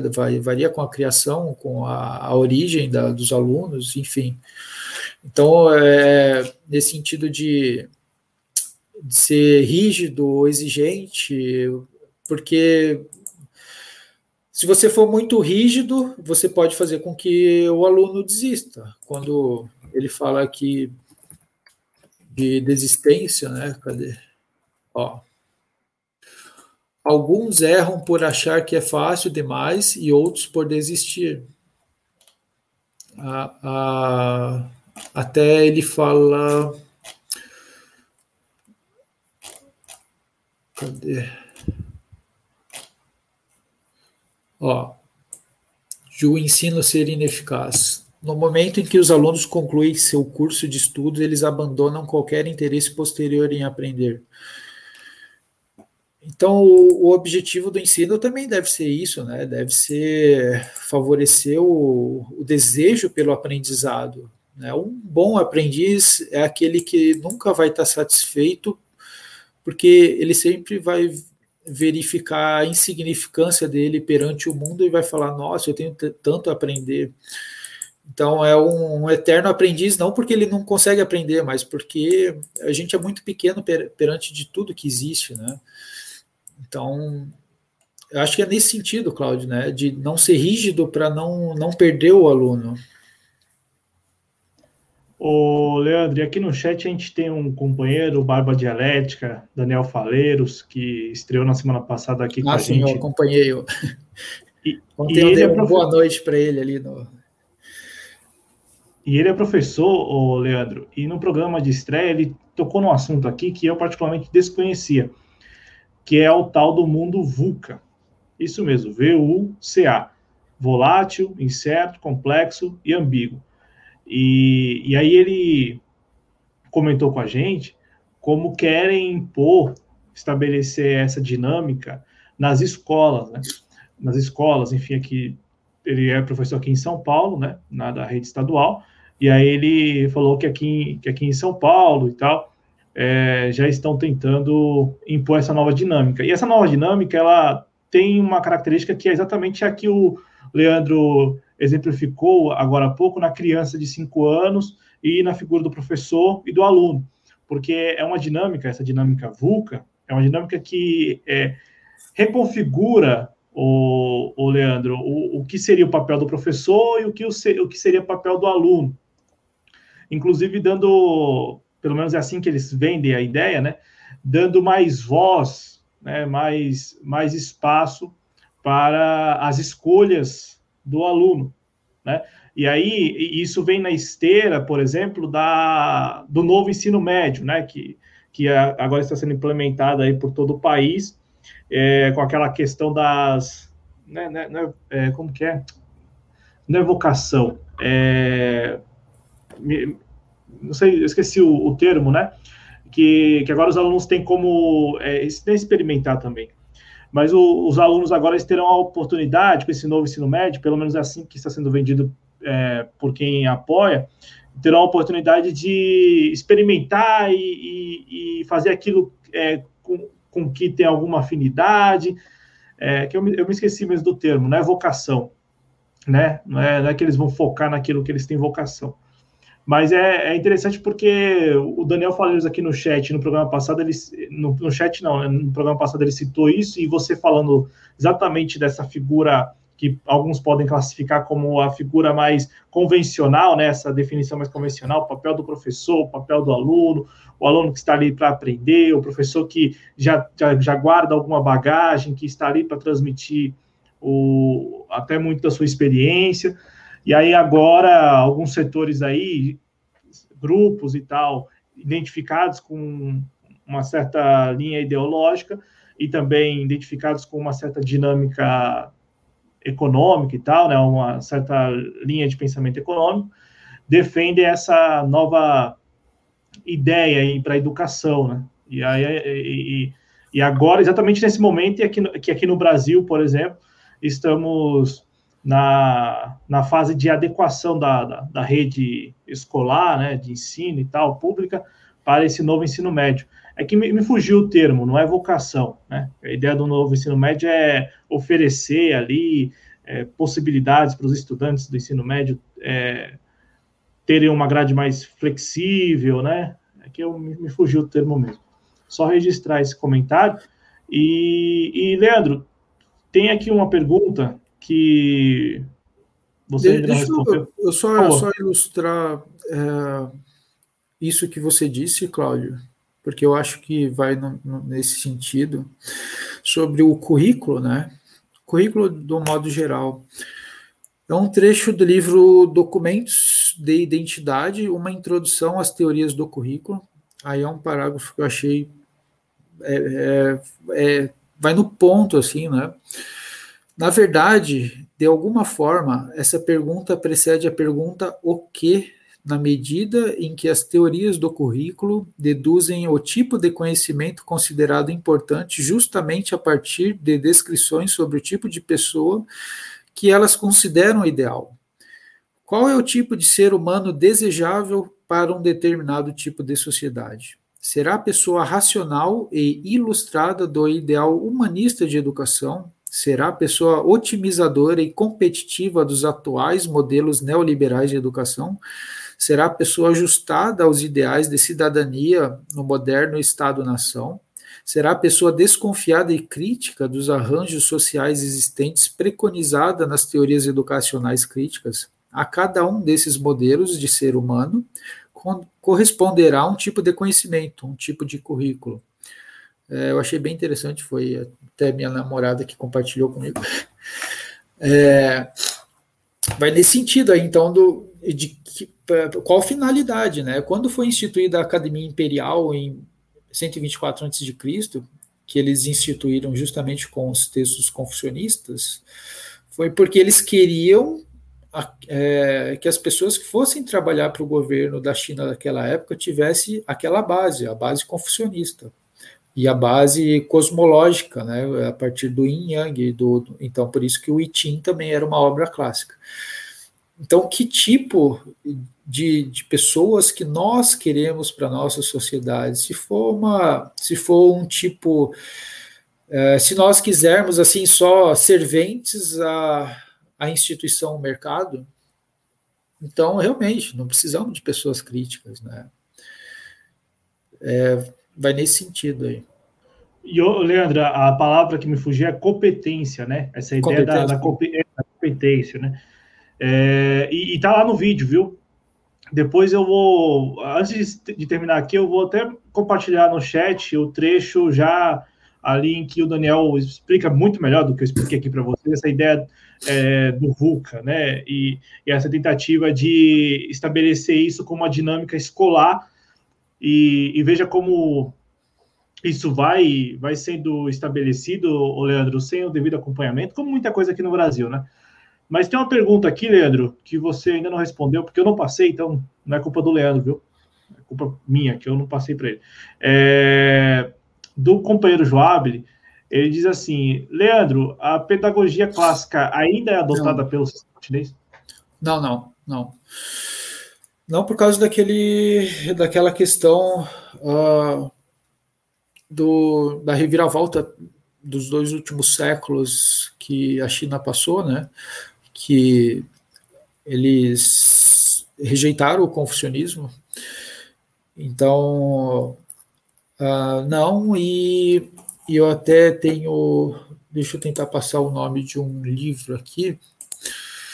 Uh, que é interessante que, assim, eles ainda estão tentando se achar, tá? Por isso que eu falo que é meio complicado você falar, ah, como é que é a China hoje, porque você vai estar tirando uma foto daqui cinco anos, provavelmente vai estar ultrapassada, tanto que eles têm aqueles planos quinquenais, né, de estar tá sempre revisando, e e o pessoal até fica admirado como há mudanças do próprio dos próprios rumos de governo de, de um, de um uh, por exemplo do, do Hu Jintao para o Xi Jinping uh, como tem mudanças assim é, porque é uma sociedade que está tentando resgatar aquela harmonia que eles tiveram há muito tempo e foi totalmente é, é interrompida pelo século de humilhação. E esse, nesse uh, novo governo, o, o, Mao Tse Tung queria parar com todo, todo toda aquela humilhação e para eles era uh, é um trecho que está no livro ali é, uh,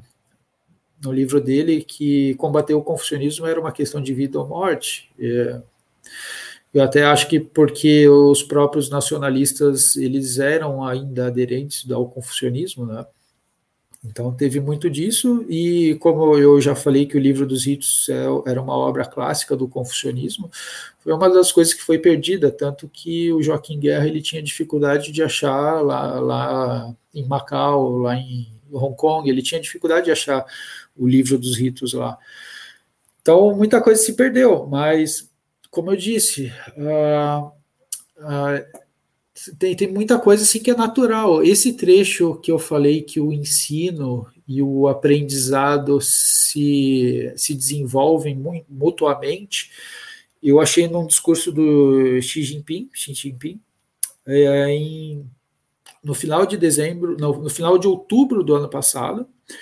Então, você vê que algumas coisas estão tá, ali, algumas, algumas lições ali. O próprio Xi Jinping ele, ele, ele ressaltou os, os clássicos os chineses, é, algum, algum tempo atrás, ele ressaltou que são obras importantes, ah, mas não é a mesma coisa que existiu, não é, não, não dá para dizer que é.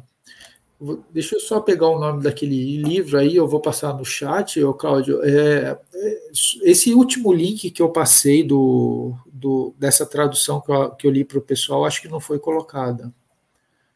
Vou colocar agora, então, no chat. Assim como o outro link, as pessoas pedem autorização, tá bom, gente? Aí é só pedir autorização que o Leandro libera lá. E a respeito do link que eu me referi agora há pouco, da live com Barba Dialética, daqui a pouco eu solto aí no chat, já consegui identificar aqui a minutagem. É muito interessante mesmo, porque até vai na, vai na linha da pergunta do Clóvis aqui. O Clóvis Eduardo chegou aqui e ele diz: parabéns, excelente tema. Leandro, aí ele faz a mesma pergunta que o Joabre, né? Em que medida ah, sim, essa pedagogia sim. clássica está presente na China de hoje? E aí ele faz a segunda pergunta: esses princípios são afetados pelos paradigmas liberais da educação ocidental. E você já também respondeu agora, né? É, esse, é, esse cara aí, ele é muito inteligente. Aí ele foi meu professor. Quer dizer, ele ainda é meu professor, né? Porque eu falo que sempre quando alguém me ensina, eu encaro como um professor.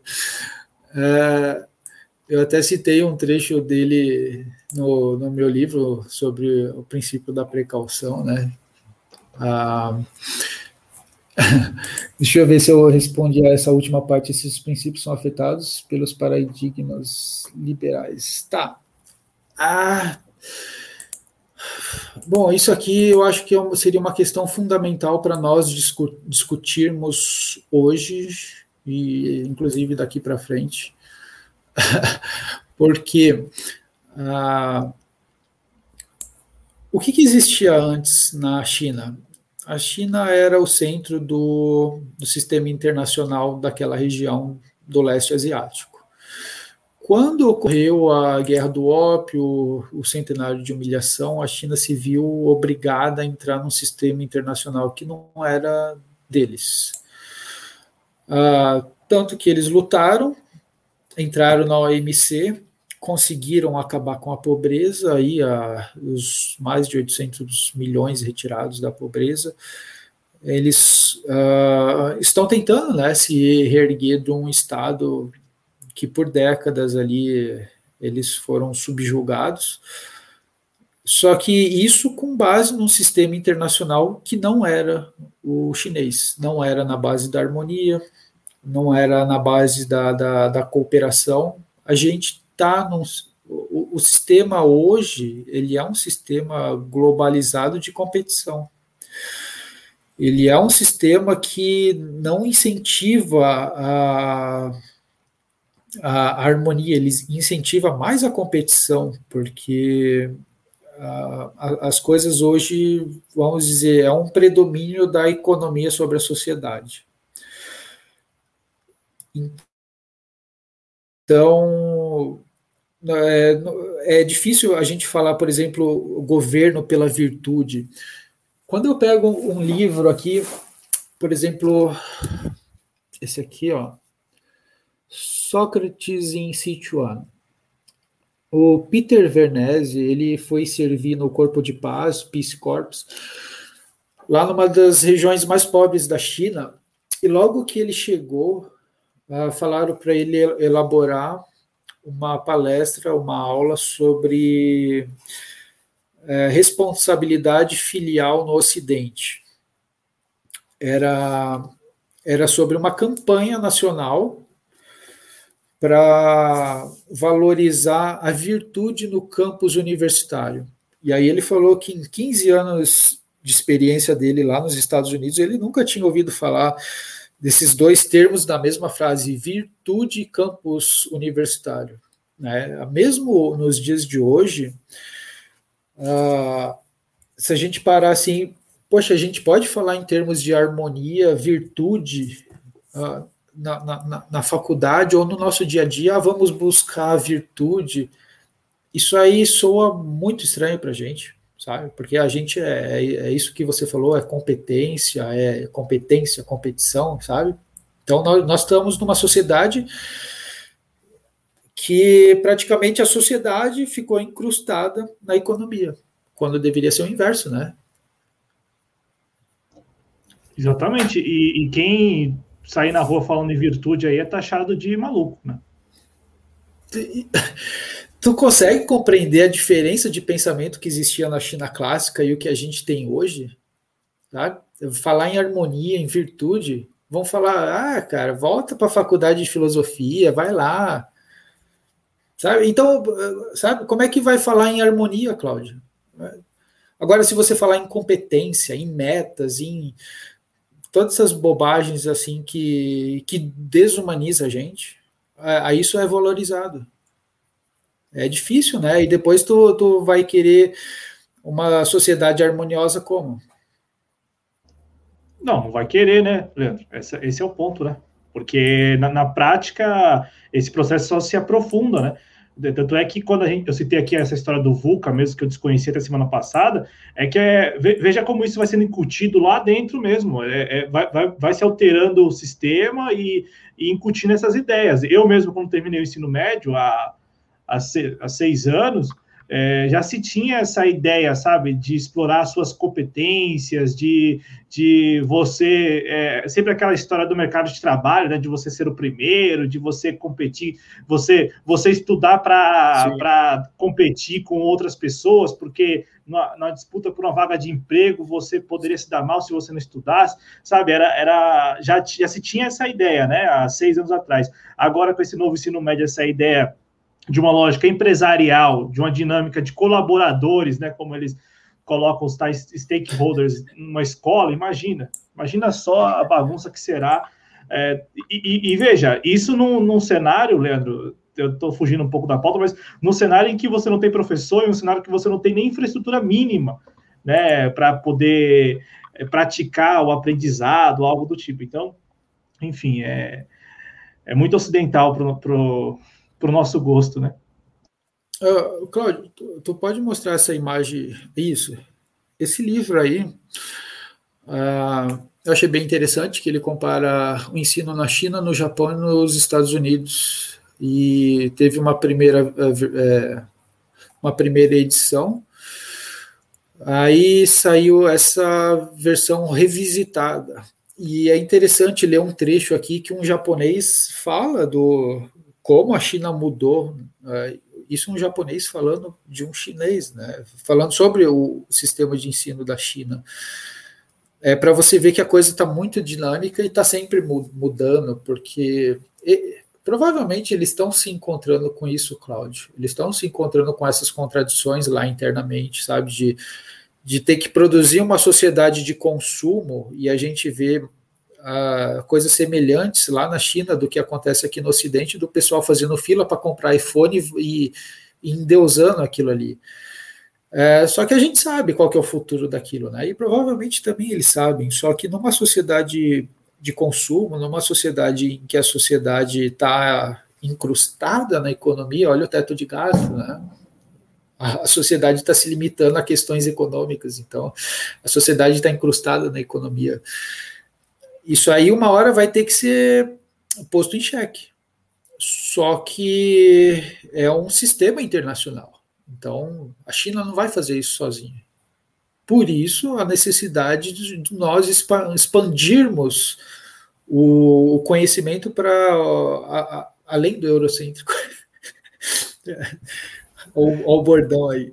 Muito bom, hein? Não, não e, Leandro, e você falou assim, nós sabemos o futuro disso, é porque nós já estamos nesse futuro, né? Infelizmente. Estamos experimentando exatamente os resultados dessa estratégia de, de, de constituir uma sociedade que é incrustada, como você colocou, na economia. E, e, o pior, e a pior fase é exatamente essa que nós estamos vivendo, né? Em que a, a, economia falta, né? Falta mesmo na vida das pessoas e as pessoas elas vivem desumanizadas e tentando ainda sobreviver, subsistir, né? É, vou agradecer aqui também o Rafa De Angeli, que mandou aqui alguns comentários, vou registrar agora. Ele diz assim, né? No filme Ebuda desabou de vergonha, uma das lições fala sobre um homem que se deitou embaixo de uma nogueira.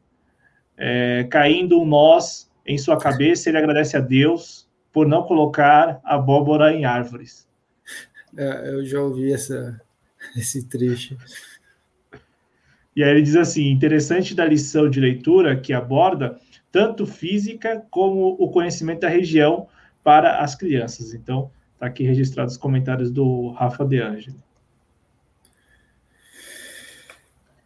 Uh, enfim, Cláudio, a, a, intenção então foi uh, foi trazer assim, uh, a gente vai expandindo aos poucos né, o nosso conhecimento e as nossas digressões assim sobre a China. E como eu disse, a gente trouxe paralelismos aí com a nossa contemporaneidade, com Paulo Freire, né?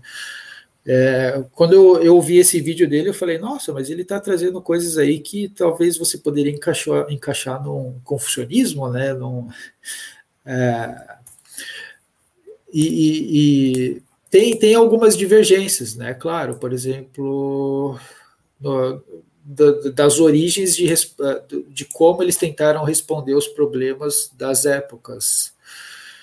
É, a questão assim que eu sempre trago é para a experiência social que a cultura chinesa tem para oferecer. Né? Então, foi uma sociedade que existiu há 4 mil anos e é uma, existe aí até hoje, e com registros antigos de é, milenares, né? 3 mil anos aí você consegue rastrear, no mínimo. Então, será que a gente não pode tirar a lição do passado, como Confúcio fez, né, para parar aquele centenário, centenário não, 550 anos de guerras cada vez mais intensas? Será que a gente não pode tirar a lição do passado e trazer para a nossa sociedade? Será? Será que não? Eu acho que há cinco meses nós estamos tentando mostrar muita coisa do passado que pode nos ajudar a seguir aí, né? E, o mais interessante é que a proposta aqui é focar naquilo que até a estreia do programa era apenas restrito à, à página, né, Cultura Chinesa no Instagram, que tem atualizações aí periódicas, né? Toda semana tem pelo menos uma publicação nova. Eu tô falando isso e porque eu acompanho agora, se o Leandro falar assim, não, não é toda semana não, é quando dá também, mas aí o fala. mas acompanhando, toda semana tem uma publicação nova. E também eu acho muito interessante porque é, coloca em xeque, você falou isso agora, né?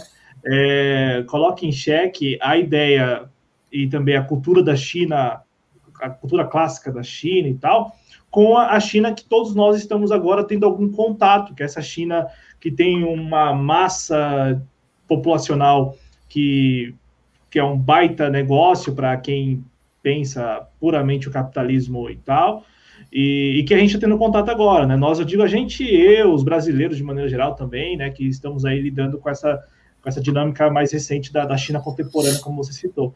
E é muito legal quando você traz essas histórias e, e, e, é muito da hora mesmo, vou usar esse termo da hora, porque hoje, quando você falou da escola municipal, da escola estadual há 3 mil anos atrás, eu falei, meu, é muito tempo, é muito tempo e é uma dinâmica que se, que se estabeleceu mesmo, né? Se consolidou.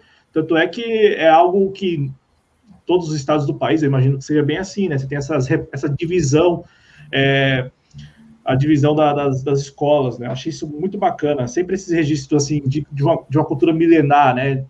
Nos coloca... Eu, também gosto do, do programa para compartilhar com o nosso público. Eu gosto do programa porque nos coloca no nosso devido lugar, na minha opinião, né? Porque às vezes nós temos a, aquele, nós temos aquele pensamento, né, de que ah, é, tudo começou ontem, ou começou no, no, século passado, ou começou há 500 anos atrás, sabe? Como se o mundo não existisse até 500 anos atrás, ou como o mundo, se o mundo não existisse antes de 2 mil anos, antes de Cristo e tal, né? Eu acho muito bacana quando a gente faz essa recapitulação, ainda que, como você tem feito e feito brilhantemente, é uma recapitulação extensa, né? Não é um negócio assim muito fácil de você vir trazendo, é, contextualizando historicamente, mas eu acho muito bacana do Além do Eurocêntrico, porque sempre tem um, um, assunto ali, sempre tem algum tema que remete a, a mil, dois mil anos atrás, é, três não, mil e, anos atrás. E tu sabe que realmente, Cláudio, não é não é muito tranquilo, porque e é uma das coisas que eu tentei trazer no meu livro, né? Porque tu tenta quebrar o gelo e mostrar para o pessoal ah, para não pensar de modo estreito. Então, é, quando Hegel escreveu, até, até nesse livro também não é, tem um, um dos porque tem a tradução desse é, registro sobre educação e depois alguns artigos sobre o sistema de ensino, sobre o confucionismo, né, sobre esse, esse sistema que tinha ali confucionista. Um dos artigos ele critica o Hegel, né, como eu já critiquei aqui também, é, dizendo que é, o Confúcio ele era muito enrolado nas próprias ideias, né, não com essas palavras, mas mais ou menos assim. Mas assim, o pessoal não para para analisar justamente aquele período de Confúcio que era 550 anos de guerras. Né? Quando que o Pedro Cabral chegou aqui mesmo? Então, 550 anos de guerras cada vez mais violentas, cada vez mais intensas. Uma guerra a cada 1,4 anos no, no, no, no período mais intenso ali. Então você tinha todo um período de desestabilização, de, de, você não tinha paz, não tinha paz. E quando a China conseguiu uma unificação, eles falaram, gente, nunca mais vamos voltar para aquilo, nunca mais. Então, numa hipótese de a gente poder assim, ah, vamos vamos liberar geral, vamos vamos atender a qualquer tipo de pensamento, vamos deixar qualquer coisa fluir. Eles sabem o que eles tiveram. O, pensamento tradicional chinês é voltado para o passado, então eles olham e falam, não, nem, nem a pau, não vamos voltar para aquele período que a gente tinha. Não, não vamos. Então, quando o Hegel fala que a história chinesa é estagnada, e, o pessoal hoje em dia, né, olha o, ah, o confucionismo ele estagnou a China. Gente, é uma experiência social, uma experiência social milenar, sabe? Ah, porque dá para falar que futuro que a gente vai ter com tudo que a gente está tendo hoje, a gente não sabe, né? Não dá para falar. Não dá para falar porque a gente não está buscando nenhuma harmonia, nenhuma sustentabilidade, ainda que em termos ambientais se esteja falando, ah, temos que achar uma sustentabilidade, porque é, alguns tá, tá, tá olhando para esse princípio da precaução, que era justamente os ritos, e eu abordei isso aí no nosso último encontro, né, da precaução. Uh, a gente não sabe ali, então, na dúvida, uh, olha, olha o que, que a gente já teve, 550 anos de guerras, não vamos para lá, não vamos, né, não, não, o, até nesse vídeo que eu passei nesse link do, do, do, vídeo do Paulo Freire em 94, ele fala assim de um exemplo de um amigo dele, filósofo, que tinha falecido já, e aí ele cita que ele que, que tinha um muro com um buraco lá na casa dele, e ele imaginou que uma criança, um dos filhos dele, poderia subir naquele muro, escalar e pelo buraco cair e morrer. E aí ele foi lá e tapou, né? Tapou o buraco, porque é, sob o risco da criança cair e morrer, ele falou: melhor minha criança ficar aqui em casa e sofrer. Até um, um outro falou assim: Poxa, mas aí tu vai deixar teu filho neurótico. Ele falou: oh, antes neurótico do que morto, né? Então, sabe, é, é aquela nuance. Eu vou esperar para deixar acontecer e para depois falar: Ó, oh, agora já é tarde, né? Então, precaução, sabe? É, é filosófico, mas é diário. É, uma, é um exercício diário. Enfim. É isso, e é muito bom quando você fala da experiência social, né? É, a experiência social tem suas tem seus pontos positivos e negativos, né? Uma experiência que, que vai se dando mesmo com o tempo. E, e, é interessante também quando você fala do, do, passado, porque isso não quer dizer que hoje, você até falou isso agora há pouco, né? Não quer dizer que hoje, por exemplo, eles ainda estão tentando se reencontrar, porque tiveram que entrar no sistema globalizado, muito ocidental. Isso não quer dizer que é, eles estejam parados, né? Não, ao contrário, há muita discussão interna exatamente até que ponto é aceitável tudo que vem pausterizado ali pela, por esse sistema globalizado e aquilo que não é aceitável. Eu acho bem interessante isso, porque é uma característica particular mesmo, que só sabe quem está acompanhando esse processo e pode compartilhar isso, né? Eu digo, eu, eu, eu comento isso, Leandro, porque é muito mais tranquilo você apontar o dedo e falar simplesmente, ó, oh, não, é uma, uma, é uma história Confúcio e tal, uma, uma sociedade estagnada e, e também apontar o dedo falando que, que estão aceitando tudo, assim, sem qualquer é, aspecto crítico, quando não é verdade, né? Quando não é verdade. Até esse assunto da educação mesmo, desde o primeiro programa, você tem lembrado o nosso público que é um tema de, de debate constante, até porque as alterações vão se dando mesmo, de maneira até abrupta em alguns momentos. Essas mudanças no sistema de ensino, na, na ideia de educação da, da, da China contemporânea, né? E isso muito em relação a, ao que eles olham para o passado e, e, observam, por exemplo, no, no registro da, sobre educação. Enfim, é bem, é bem legal isso, é bem, é bem interessante porque a gente está aqui ouvindo uma pessoa que estuda muito a respeito desse tema, né? Você estuda muito a respeito desse tema, tem compartilhado bastante desse material lá no Cultura Chinesa e agora também há cinco meses aqui no canal. E eu falo isso porque a gente acaba quebrando mesmo o argumento de algumas pessoas aí que só apontam o dedo. Ah, aponta o dedo num sentido ou no outro. Não, não é bem assim, não é bem simples. Não é mesmo. Tanto é que o, o, programa Além do Eurocentro, com todas as edições, tem mais de duas horas. Então, não é bem simples, não, gente. Não é bem simples, não. eu, teve uma frase que o professor Evandro Menezes disse. O professor Evandro Menezes ele é um, um grande estudioso da China e eu falei, poxa, é, é, bem isso, né? Deixa eu ver se eu acho aqui. Que mais ou menos no, no seguinte sentido, que há algumas décadas atrás, a China era um dos países mais pobres do mundo. Poucas décadas atrás. Hoje, tá ali, o pessoal já fala que em termos de, de PIB per capita já, já é o primeiro país, né?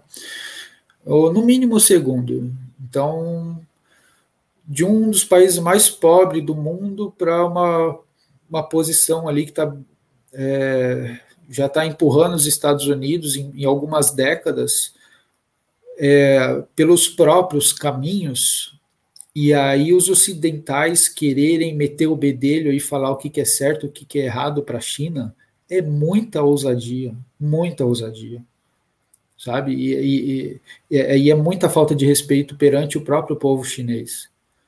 Então é, é não saber onde está se metendo, porque é, como é que o, o uma nação tira 800 milhões da pobreza e o pessoal não consegue entender isso ou não consegue dar o devido respeito e valor.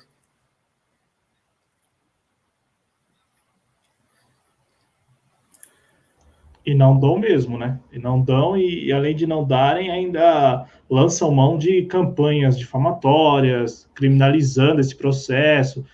É, e, e, isso eu não sei como que você. Eu até fazer essa pergunta para você, Leandro.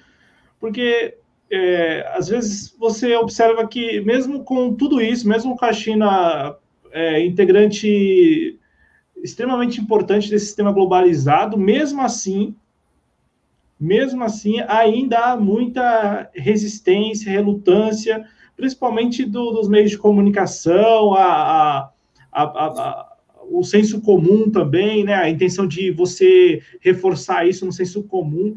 Você que é um estudioso e tal, que está nessa, que está aí acompanhando todo esse processo já há muito tempo, é, tem tem uma leitura muito ponderada sobre tudo que vem acontecendo na China, principalmente nesse processo mais de integração ao sistema globalizado. Você acha que em algum momento essa resistência, essa relutância, em algum momento isso vai diminuir, até mesmo acabar? Eu me refiro mesmo a essas campanhas que existem, porque apesar de tudo que nós acompanhamos, apesar de, por exemplo, você ter tocado num assunto que é muito é, interessante e sério e relevante, que é um processo de, de um, processo, um processo de políticas públicas mesmo, mesmo assim, a gente vê que a campanha de difamatória, de criminalização em algum aspecto também, ela se mantém quase que inalterada. Não, não, não, porque isso aí passa pelo, pela questão de detenção do poder político, né? Então, quem detém um poder político, ele é, já tem aquela filosofia por trás do, de, de quem detém o um poder político, isso aí não vai ser simplesmente entregue. Por isso a questão da, o que eu acho, minha sincera opinião, é, se a gente quiser ir pelo caminho, pelo menos o que é o que é dito, né, de que a China tem uma política de ganha-ganha, que essa essa ideia do Partido Comunista Chinês é diferente. Então a gente tem que tentar também criar essa narrativa. A gente tem que tentar dar força para essa narrativa, para dar valor para ela, para poder dar vazão para ela.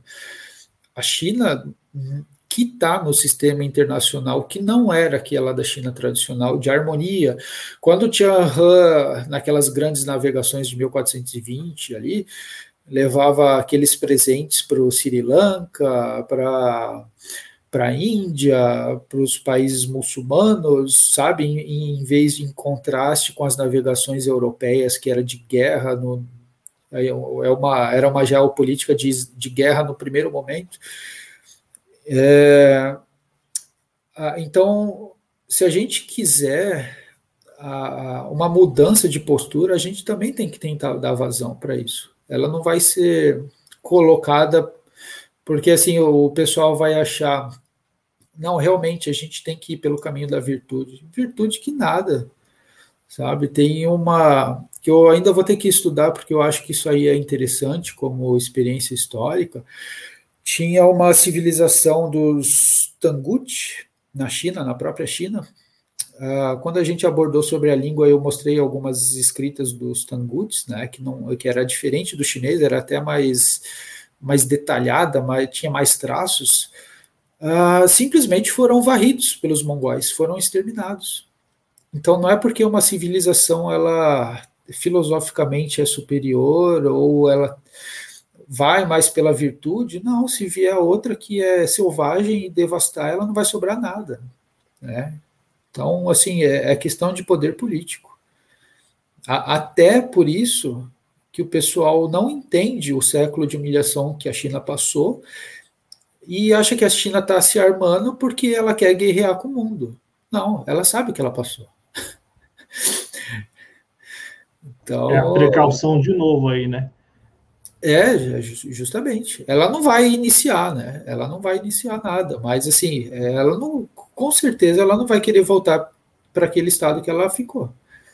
E, e para mim, ela tem toda a legitimidade para isso. Agora, é uma questão que a gente tem que trabalhar. É reincrustar a economia na sociedade ou permitir que isso aí vai, porque o nosso país está tá indo de mal a pior, né? Com a sociedade incrustada na economia, teto de gastos. É o ápice da incrustação da sociedade na economia. Então, todos as, os direitos ali que, em tese, estaria garantido na Constituição, agora encontrou uma limitação fiscal, o que é ridículo.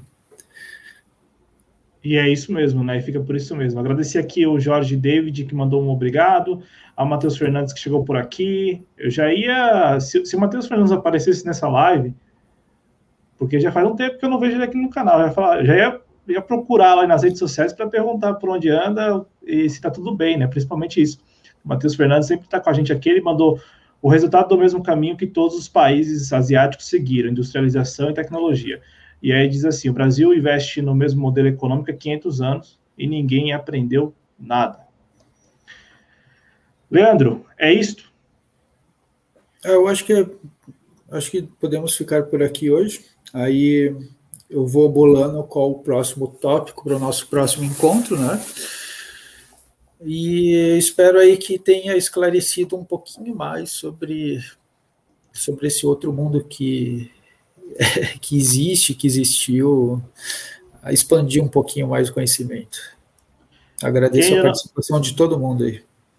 É isso aí, Leandro Ferrari. Quem não conhece ainda o trabalho do Leandro Ferrari lá no arroba cultura chinesa, arroba cultura chinesa no Instagram, bem fácil, bem fácil mesmo. Inclusive, já elogiei isso porque é impressionante. O Leandro não precisa colocar nenhum número, nem oficial, nem nada, né? Ficou como arroba cultura chinesa mesmo. É, ao mesmo tempo que o Leandro deu muita sorte, isso também quer, denota alguma coisa. Quer dizer que ninguém nunca antes tentou criar um usuário arroba cultura chinesa. Olha, olha só, né? Olha só, uma cultura milenar, ninguém antes, você vê, numa rede de milhões de, de usuários, bilhões, não sei, é, ninguém antes pensou em criar uma arroba. Eu falo porque é bem original, gente, e não é fácil criar arroba nas redes sociais, porque já são mi, milhões, bilhões de usuários.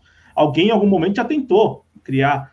Mas é impressionante como, o, no, no, no caso do, da cultura chinesa, a cultura milenar, ninguém nunca havia tentado antes do Leandro criar um usuário. Então está registrado aqui, quem não conhece, siga lá no Instagram. E aqui na TV Jovens Cronistas a gente volta amanhã com o Bate-Papo Cultural com Ulisses Santos às 20 horas. Hoje, excepcionalmente, não tem, não tem o JC Informa. Leandro, muito obrigado mais uma vez, viu? Muito obrigado mesmo. Até mês que vem. Não, eu, eu, eu, que agradeço mais uma vez. Obrigado, Cláudio. Obrigado pelo espaço aí. Estamos aí para agregar, né? Estamos aí. Exatamente. Mês que vem aí tem outro além do Eurocêntrico. Mês que vem é que é agosto, né? Que é aquele mês que demora a passar. Então, já viu, né? Vai dar tempo suficiente aí para ouvir toda a playlist do Além do Eurocêntrico. É, vale muito a pena, viu, gente? Tem uma playlist aqui no canal, cinco programas já disponíveis. A gente vai subir também na versão podcast. Então, até fazemos essa ressalva sempre, ah, mas o programa é muito longo. Pô, escuta lá na versão podcast, ou vai escutando aos poucos aqui no canal mesmo, vai anotando a minutagem, vamos nos ajudando, como o próprio Leandro falou, a intenção aqui é agregar, né? É agregar bastante mesmo. Obrigado, gente, saúde a todos vocês, se cuidem. Tchau, tchau.